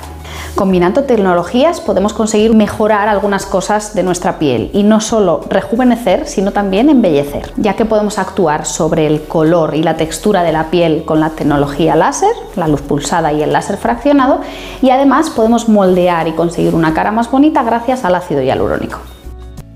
Bueno, pues está todo muy bien. Hemos hecho un salto ¿eh? cualitativo de, del tema, es que vas como en, como en un caballo al trote con ella, ¿no? Es que es imposible parar. O sea que tenemos que seguir, tenemos que hablar más. Pero dígame cuáles son sus conclusiones.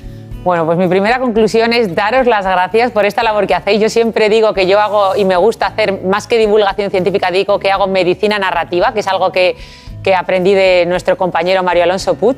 Y yo creo que es lo que hacéis en este programa. Estáis sanando a través del conocimiento y el conocimiento es una forma de medicina y yo creo que es muy importante. Otra conclusión, yo creo, de hoy es que cuando contemplamos belleza, o sea, tenemos que apostar más que por estar guapos o por estar bellos, tenemos que apostar por el mensaje de la salud, porque la salud siempre va a, ser belleza, ¿no?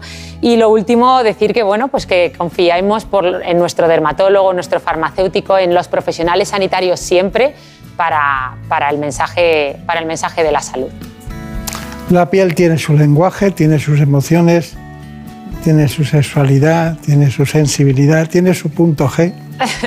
su punto P, dicen que es el órgano sexual más grande del cuerpo y, yo, y algunos le llaman el nuevo, el nuevo punto G y digo, no, no, será el nuevo punto P de piel. Te he hablado del punto G. Claro, no, pero luego digo, luego digo, hay que cambiarle a punto P, porque... Pues el punto P. Eso, eso. eso es lo mejor. Bueno, si quiere puede quedarse aquí y formar parte del equipo cuando quiera. ¿eh? Bueno, un honor, un honor estar con grandes compañeros. Pues nada, muchas gracias y hasta pronto.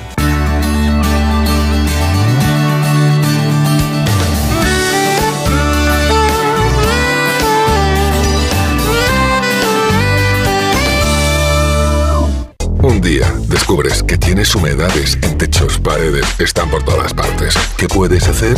Llama a Murprotec. Llama, Llama al 930 1130 o entra en murprotec.es. Si con las humedades te las tienes que ver, ¿qué puedes hacer? Llama a Murprotec. 930 1130. Murprotec. Cuidando tu hogar, cuidamos de ti. Los sábados y domingos toda la información en Noticias Fin de Semana. Según los datos que están ofreciendo las autonomías que confirman hoy que este seguimos en Estados Unidos para contarles que se ha aprobado ya la aplicación. Porque la actualidad no se detiene. La Guardia Civil ha echado el guante a la mujer que presuntamente provocó el incendio del Aún así hay noticias que nos satisface dar. La de que hay una provincia. Esto es lo que está pasando ahí fuera. Noticias Fin de Semana con Juan Diego Guerrero. Sábados y domingos a las 7 de la mañana y a las 2 de la tarde. Y siempre que quieras, en la app y en la web de Onda Cero. Te mereces esta radio. Onda Cero, tu radio.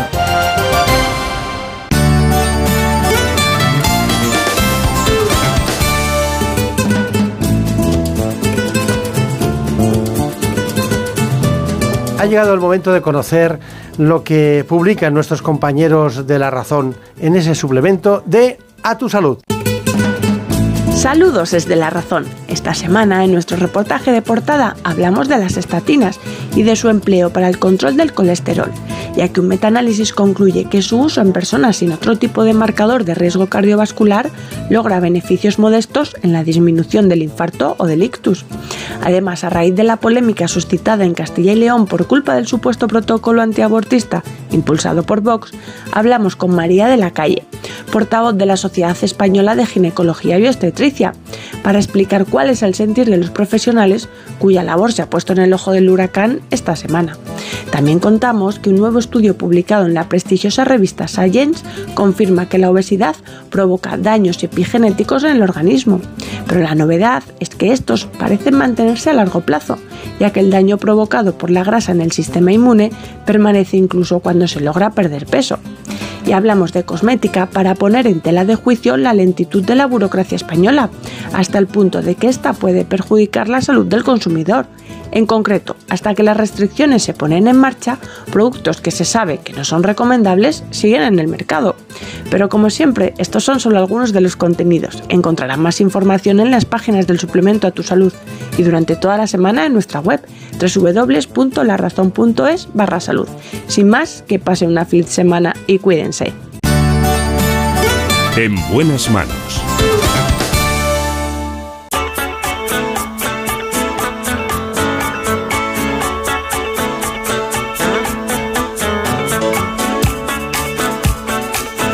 Después de la doctora Ana Molina ha llegado el momento de conocer la salud sexual y los anticonceptivos de la mano de la doctora Ana Rosa Jurado.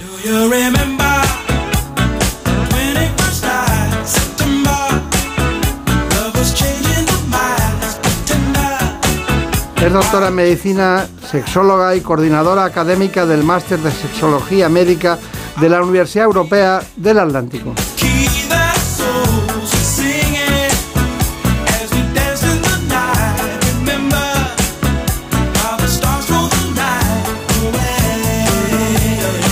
Así que vamos con este informe para situarnos cuáles son los datos y sobre todo que sepan que según los últimos datos que tenemos y que hay en este espacio, más del 70% de las mujeres españolas en edad fértil utiliza algún método anticonceptivo.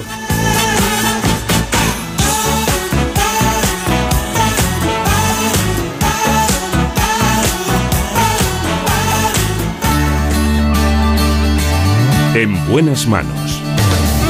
El programa de salud de Onda Cero.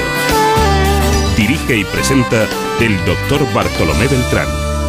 La anticoncepción, contracepción o control de la natalidad se refiere a cualquier método o dispositivo para prevenir el embarazo. Ya en el antiguo Egipto se usaban estos métodos. Se han hallado papiros médicos con peculiares recetas para evitar la concepción. También en las culturas clásicas, Grecia y Roma usaban plantas como el silfio con este fin. Y hay datos de preservativos fabricados con lino o incluso con tripas de animales. Pero la anticoncepción, tal como la conocemos en la actualidad, llegó a mediados del siglo pasado cuando se aprobó la píldora anticonceptiva en Estados Unidos. Hoy es el método por excelencia en países como Bangladesh o Vietnam así como en nuestros vecinos Portugal y Francia. Sin embargo, en España, donde se legalizó en 1978, hoy en día solo un 18% de las mujeres la usa, según la última encuesta nacional de anticoncepción. Y también llama la atención que a pesar de conocer cada vez antes un mayor número de estos métodos, casi un tercio de las mujeres españolas no los utiliza. Ha venido una gran amiga de este espacio, y bueno, no cambia, no cambia, siempre, siempre está igual. ¿eh? ¿Qué hace usted para...? Siempre está igual. ¿Qué hace para estar así? Yo, cuidarme. ¿Sí? Pero lo justo, ¿eh? Lo justo quiere decir que trabaja mucho, ¿no? Sí. Bueno, vamos a ver. em, ¿Dónde van las mujeres cuando tienen problemas de anticoncepción o problemas de sexualidad o las dos cosas? Pues sí, la verdad es que a diferentes sitios, depende de la comunidad autónoma, algunas veces incluso depende de la zona básica de salud, pues pueden ir a, a las matronas, pueden ir a la enfermería especializada en medicina familiar y comunitaria, pueden ir al médico de cabecera, a la médica de cabecera o a ginecología, dependiendo de, de quién se encargue en cada comunidad. El- en la medicina de, de familia, alrededor de del 12% de las prescripciones son, parten de ahí, de la medicina de familia. ¿Y cuál es la eficacia y efectividad concretamente de los métodos anticonceptivos? Eso es una cosa interesante, verás. Hoy en día los métodos anticonceptivos son muy eficaces. Sin embargo, la efectividad es la eficacia en condiciones de uso real. Y ahí es donde podemos eh, encontrarnos pues, unos valores pues, hasta 30 veces menos eficacia. Y, mm, y esto es una cosa que, que dilucidamos en el Consejo Anticonceptivo, pues porque evidentemente si vamos a, a- a aconsejar, vamos a recomendar un método anticonceptivo que la paciente tiene que elegir y tiene que elegir de forma informada, también tenemos que tener en cuenta qué factores van a ser los que van a influir en que esa paciente utilice el método de forma más continuada o menos continuada, es decir, de forma más efectiva o menos efectiva. Pero imagínate, por ejemplo, si eh, nosotros medimos la eficacia en anticoncepción en términos de eh, cuántas mujeres se quedan embarazadas en el primer año de uso del método en 100 mujeres. Si no utilizan ningún método, se van a quedar embarazadas 85 de estas 100 mujeres. Si utilizan el preservativo, pues se supone que se deberían de quedar embarazadas solamente cuatro, pero luego en el uso real, y ahí es donde está la efectividad, en el uso real se quedan embarazadas hasta 20 o 22 de esas 100 mujeres. En todos los métodos no es lo mismo. Por ejemplo, si utilizamos la píldora, que tiene una eficacia altísima de un 0,2%, en el uso real disminuye hasta 9 de estas mujeres se van a quedar embarazadas. Y si utilizamos un implante anticonceptivo, que es una varilla que se coloca aquí debajo del brazo y que no, y que no, no interviene la mujer en, en su uso, no tiene que recordarlo el utilizarlo, la eficacia es altísima, más que una vasectomía incluso, de 0,05% de, de fallo. Y es lo mismo en el uso real que, que en el uso mm, teórico, en el, uso, en el uso que se supone que va a ser. Mm. Claro. Es verdad que la encuentro mejor. Sí, ¿eh? Sí, sí. Ha, ha habido algo, ha pasado algo. ¿Ha pasado algo? La edad. Que no, no, ha pasado algo. La edad no la siempre nos encuentro sienta más mal. relajada, mejor, más, más tranquila. No, no sé, la veo. La la edad veo- no siempre nos sienta mal. A usted también le sienta muy bien la edad. Sí, a mí sobre todo me sienta, me sienta bien toda la edad. bueno, eh, ¿de qué forma influyen los anticonceptivos en la sexualidad?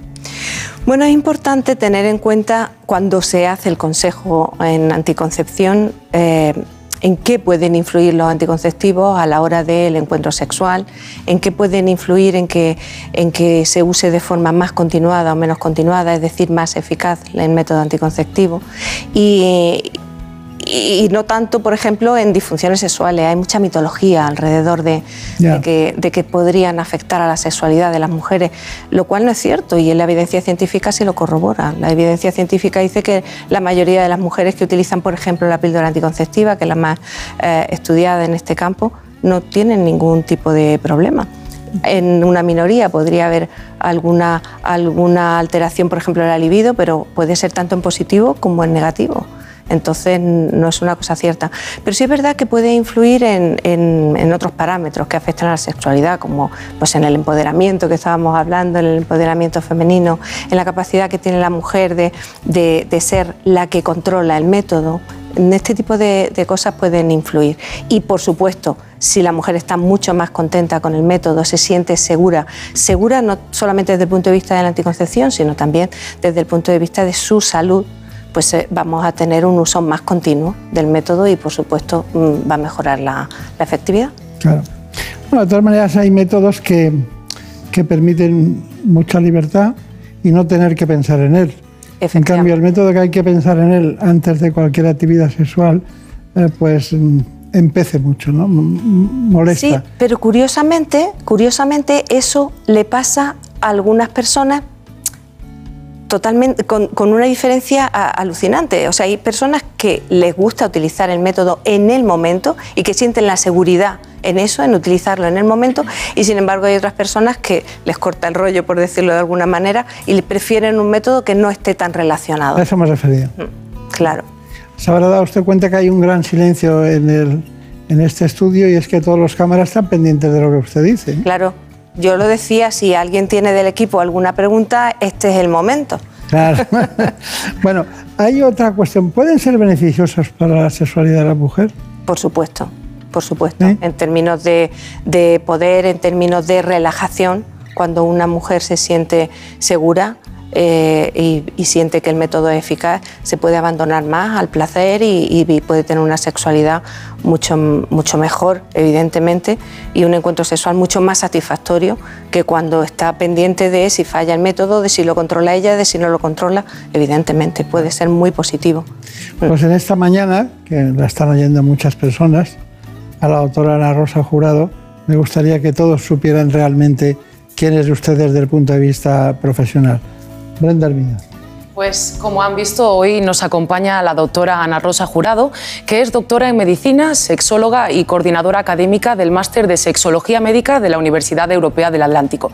También ejerce como vocal de la Junta Directiva de la Asociación Española para el Estudio de la Menopausia y es coordinadora del Grupo de Trabajo de Atención a la Mujer Semergen, la Sociedad Española de Médicos de Atención Primaria.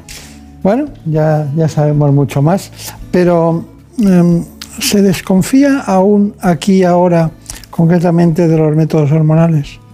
Sí. Hay, hay ahora un repunte, bueno, estamos sufriendo un retroceso social en muchos aspectos y este es uno de ellos.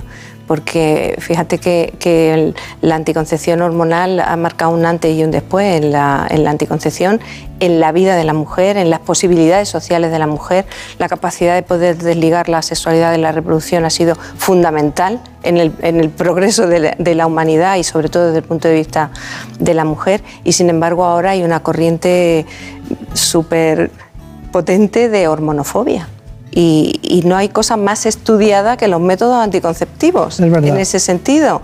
En, el sentido. en términos de salud, la Organización Mundial de la Salud tiene tiene estudiadísimo eh, en qué categoría, en qué situaciones, en qué condiciones clínicas las mujeres pueden o no pueden utilizar los métodos hormonales para así aportar seguridad, evidentemente, y no, no perjudicar. Y, y hay una corriente hormonofóbica realmente muy preocupante, muy, muy preocupante. Ya. Bueno, eh, es cierto que el preservativo es el único método que ayuda a la prevención de enfermedades de transmisión sexual. Claro, el, único método, ya sea el preservativo femenino o el masculino, es el único que impide, vamos, que ayuda a la prevención de infecciones de transmisión sexual. Y es una pena que en las encuestas parece que es el método más utilizado. El 75% de las personas que necesitan anticoncepción utilizan anticoncepción. El más, método más utilizado, el preservativo, pero no es cierto. No es cierto. El índice de fallo es muy grande y, y no, no es cierto que se esté utilizando. Y sigue siendo y sigue creciendo eh, la enfermedad de transmisión sexual gracias al virus del papiloma humano. El papiloma, la clamidia, la sífilis, el gonococo, hay un repunte tremendo. A partir del año 2005-2006, que empezó ya a ser el SIDA mm, una enfermedad crónica, a ser se le ha perdido el miedo, yo supongo que será eso, y hay un repunte, pero espectacular. Bueno, pues eh, imagina cla- casos de clamidia de a lo mejor 200 por 100.000 habitantes de prevalencia y hoy en día puede haber 4.000. O sea, una barbaridad el crecimiento de las infecciones de transmisión sexual. ¿Usted cree que hay más promiscuidad? Bueno, yo no sé si hay más promiscuidad, realmente no sé si es eso. Lo que sí sé es que se le ha perdido el miedo por completo a las infecciones de transmisión sexual. No sé si es que, hombre, evidentemente falta educación sexual ah, en, en todos los aspectos y este en este uno de ellos, porque el virus del papiloma humano evidentemente puede provocar cáncer de cuello de útero, pero una clamidia puede dejar a una chica estéril Claro. y, y sífilis, gonococo, ¿qué vamos a decir? Es decir, son, son realmente problemas importantes y, y la pena además es que no está provocando enfermedades sino infecciones. Muchos de los casos son asintomáticos, con lo cual la capacidad de propagación es muy importante. Estamos dando una serie, un repaso a esa relación, ese gran binomio entre la sexualidad y los anticonceptivos, pero queríamos ver los tipos de anticonceptivos. Pues el preservativo, el método an- anticonceptivo más utilizado actualmente entre las mujeres en edad fértil, seguido de la píldora. Pero ¿sabemos qué otros métodos existen y en función de qué usamos uno u otro? Hemos acudido a la doctora Paloma Lobo, ginecóloga y presidenta de la Fundación Española de Contracepción, para que nos cuente más. En la actualidad hay muchos tipos disponibles de métodos anticonceptivos y la mayoría de ellos están pensados para mujeres. y en función de sus necesidades y por supuesto en función de que no tengan ninguna contraindicación por problemas médicos, que eso es muy importante descartarlo al principio, pues les damos a elegir todos aquellos métodos que son elegibles para ellas, nunca mejor dicho. Pero, ¿cómo elegimos uno u otro? Acuden a los profesionales, tanto a los ginecólogos como a los médicos de familia, como a las matronas, que son enfermeras expertas en salud de la mujer y que saben mucho sobre anticoncepción. Entre los métodos reversibles, Ahora mismo eh, nos gusta clasificarlos de- en dos grupos, los que son de larga duración y los que son de corta duración. Y para que se entienda lo que es una cosa y la otra, de corta duración son aquellos que exigen hacer algo bien a diario, bien semanalmente, bien mensualmente, para asegurar la eficacia del anticonceptivo. Por ejemplo, la píldora, el preservativo, eh, el anillo vaginal que se tiene que poner una vez al mes, la píldora se toma todos los días y sin embargo los de larga duración son aquellos que nosotros insertamos, como puede ser un DIU o un implante, y tienen una eficacia durante 3, 5, 6 o incluso 10 años.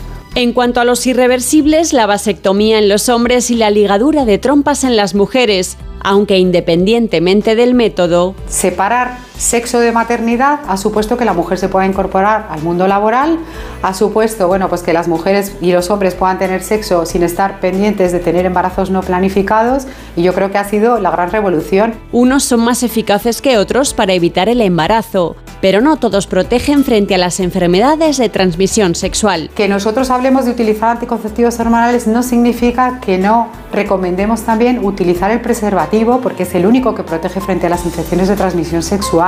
Diferentes opciones a nuestro alcance para no correr riesgos. Bueno, ¿qué le parece, doctora Jurado? Me parece que apuntan ustedes muy alto trayendo a la doctora Lobo, que es una profesional importantísima en este país, incluso con influencia a nivel europeo, y, que, y que, oye, enhorabuena. enhorabuena. La lo que ha dicho le parece correcto todo. Hombre, por supuesto, lo que diga ella, es una autoridad, es una auténtica autoridad. ¿Y usted qué tipo de autoridad es usted? yo, yo menos, yo menos. Pero está a pie de obra siempre. Sí, yo a pie de obra y además la parte sexológica, que ella es más, de anticoncepción y, y, yo más de la parte sexológica, pero sí, bueno, ella es una mujer muy importante en este país, una profesional muy importante. Usted, doctora Jurado, ha dado un repaso, hemos hecho un informe muy global, muy histórico, pero usted ha dado un repaso antes de bueno, los distintos aspectos de la anticoncepción.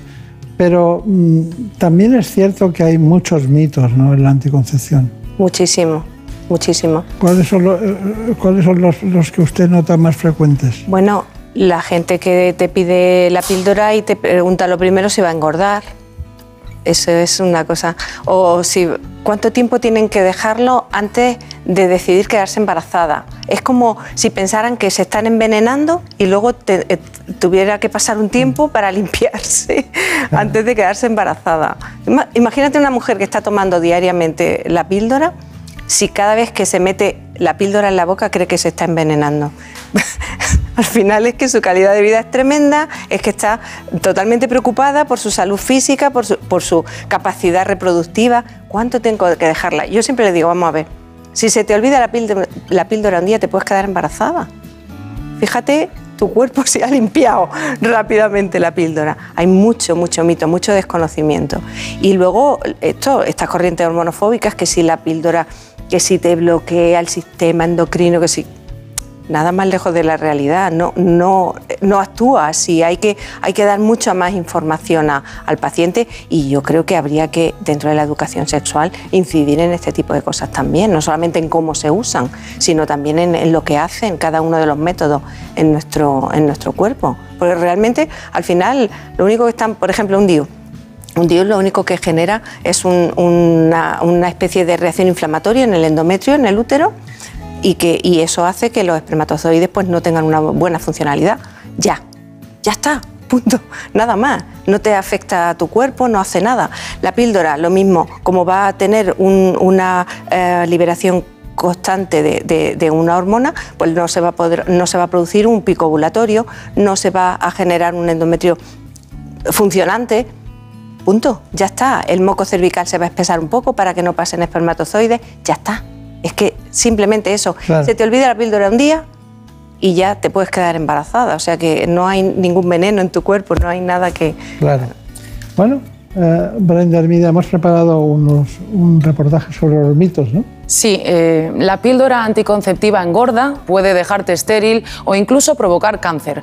Son algunos de los mitos que rodean a los anticonceptivos. Nosotros hemos vuelto a la consulta de la doctora Paloma Lobo, quien nos ayuda a desterrarlos en el siguiente reportaje los anticonceptivos engordan. Eso se han hecho estudios muy importantes, estudios en grandes grupos de mujeres, incluso estudios también con animales, y se ha visto que el uso de anticonceptivos hormonales puede influir en la ganancia de peso como mucho en nada o en 1 o 2 kilos.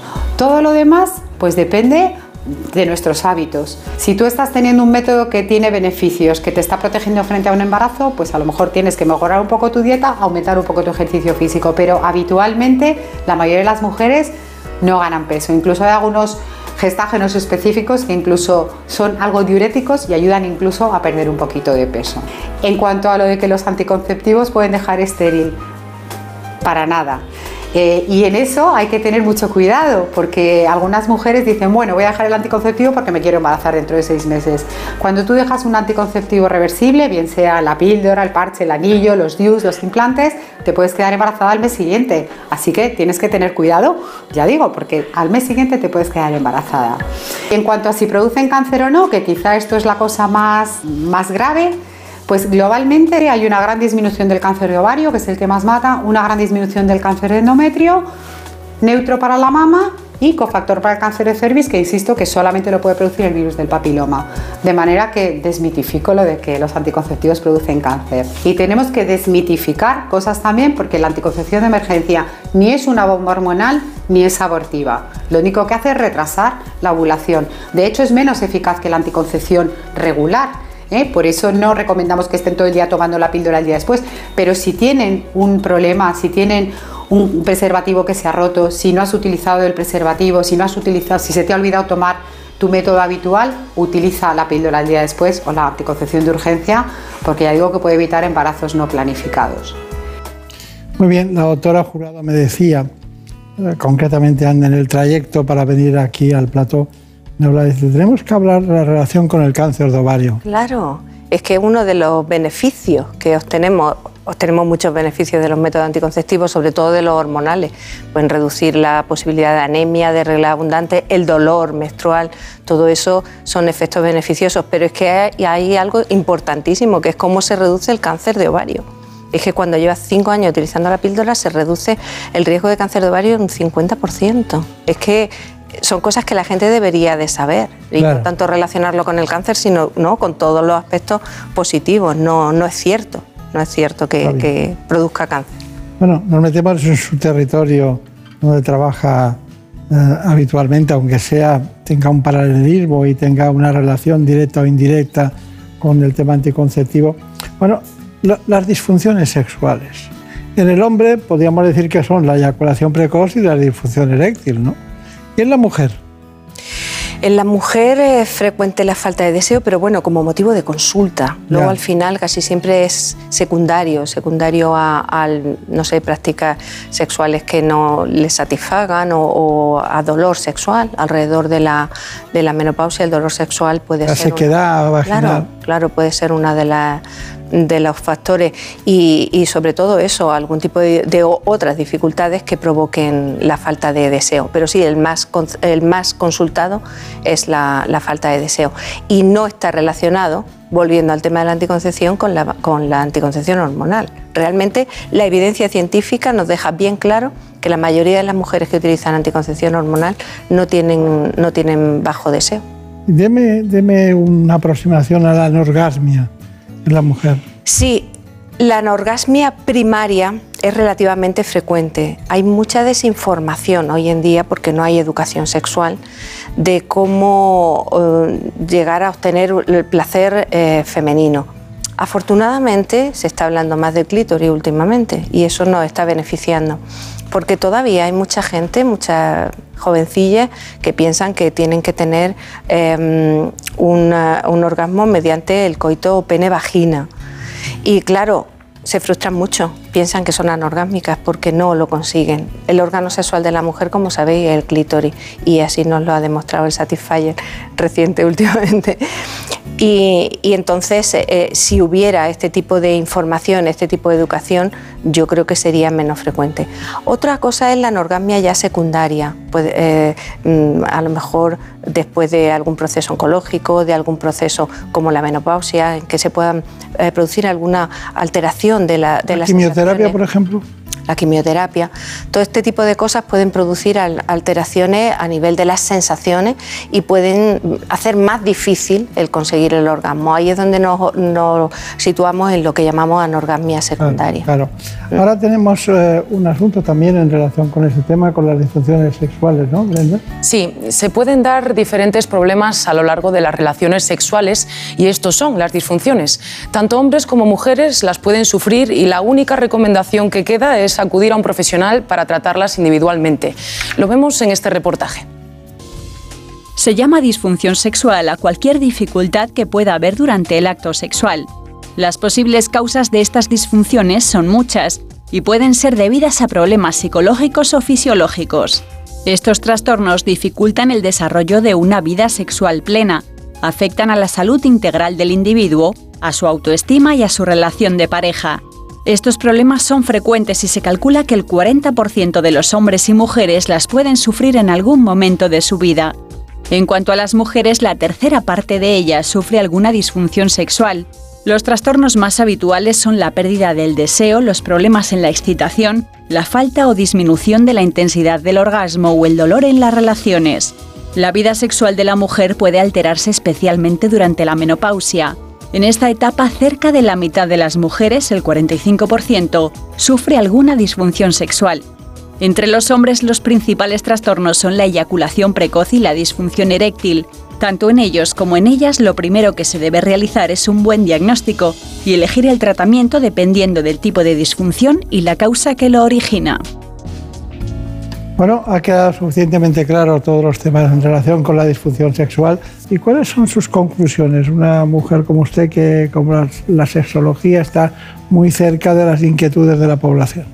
Bueno, yo mm, me gustaría insistir en la importancia del consejo anticonceptivo, de que se acuda al profesional, sea médico, enfermera, lo que sea, que vaya a hacer el consejo, que es quien va a saber exactamente qué método le conviene o no le conviene a, la paciente y le va a informar de todo lo que necesite saber para, en definitiva, hacer una elección informada del método. Esa elección informada es lo que va a hacer que al final la efectividad que es la eficacia en condiciones de uso real, sea lo más parecido posible a la eficacia en su uso teórico. Y mm, que la paciente esté contenta con el método, que no tenga ansiedad por estar utilizando un método pensando que está haciendo algo mal o que, o que el método le puede perjudicar, es la mejor manera de tener una buena calidad de vida y una buena calidad de las en las relaciones sexuales para poder disfrutar y para poder empoderarse en, en su capacidad de, de- de poder determinar cuándo quiere o no quiere quedarse embarazada y sobre todo para poder abandonarse al placer y a las relaciones sexuales.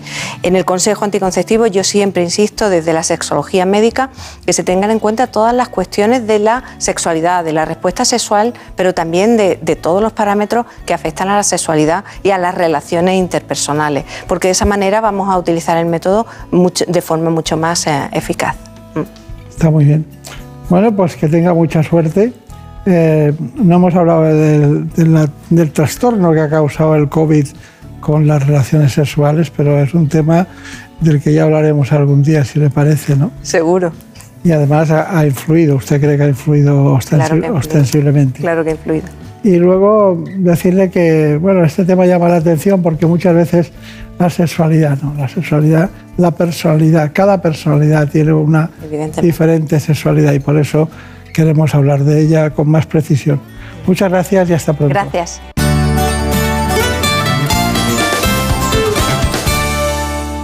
Por un beso tuyo, contigo me voy. No me lo pregunto, contigo me voy. Que se me fue del alma,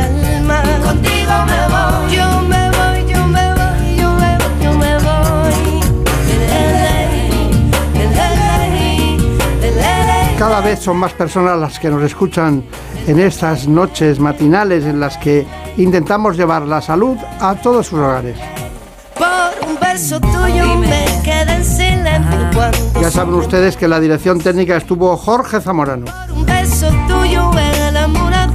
Oye, perdiendo el miedo. Coordinó el espacio Marta López Llorente. Reda el tiempo mojando los sueños y tu boca Lo lo hemos hecho con la documentación proporcionada por el programa ¿Qué me pasa, doctor? Ya saben, se emite el ¿Qué me pasa, doctor? Ese programa de televisión en la sexta todos los domingos a las 9 de la mañana. Quédate esta noche, contigo me voy. Conmigo Volveremos, volveremos seguro y seguimos hablando de salud. por un beso tuyo, contigo me voy. No me que se me fue del alma. Contigo me voy, yo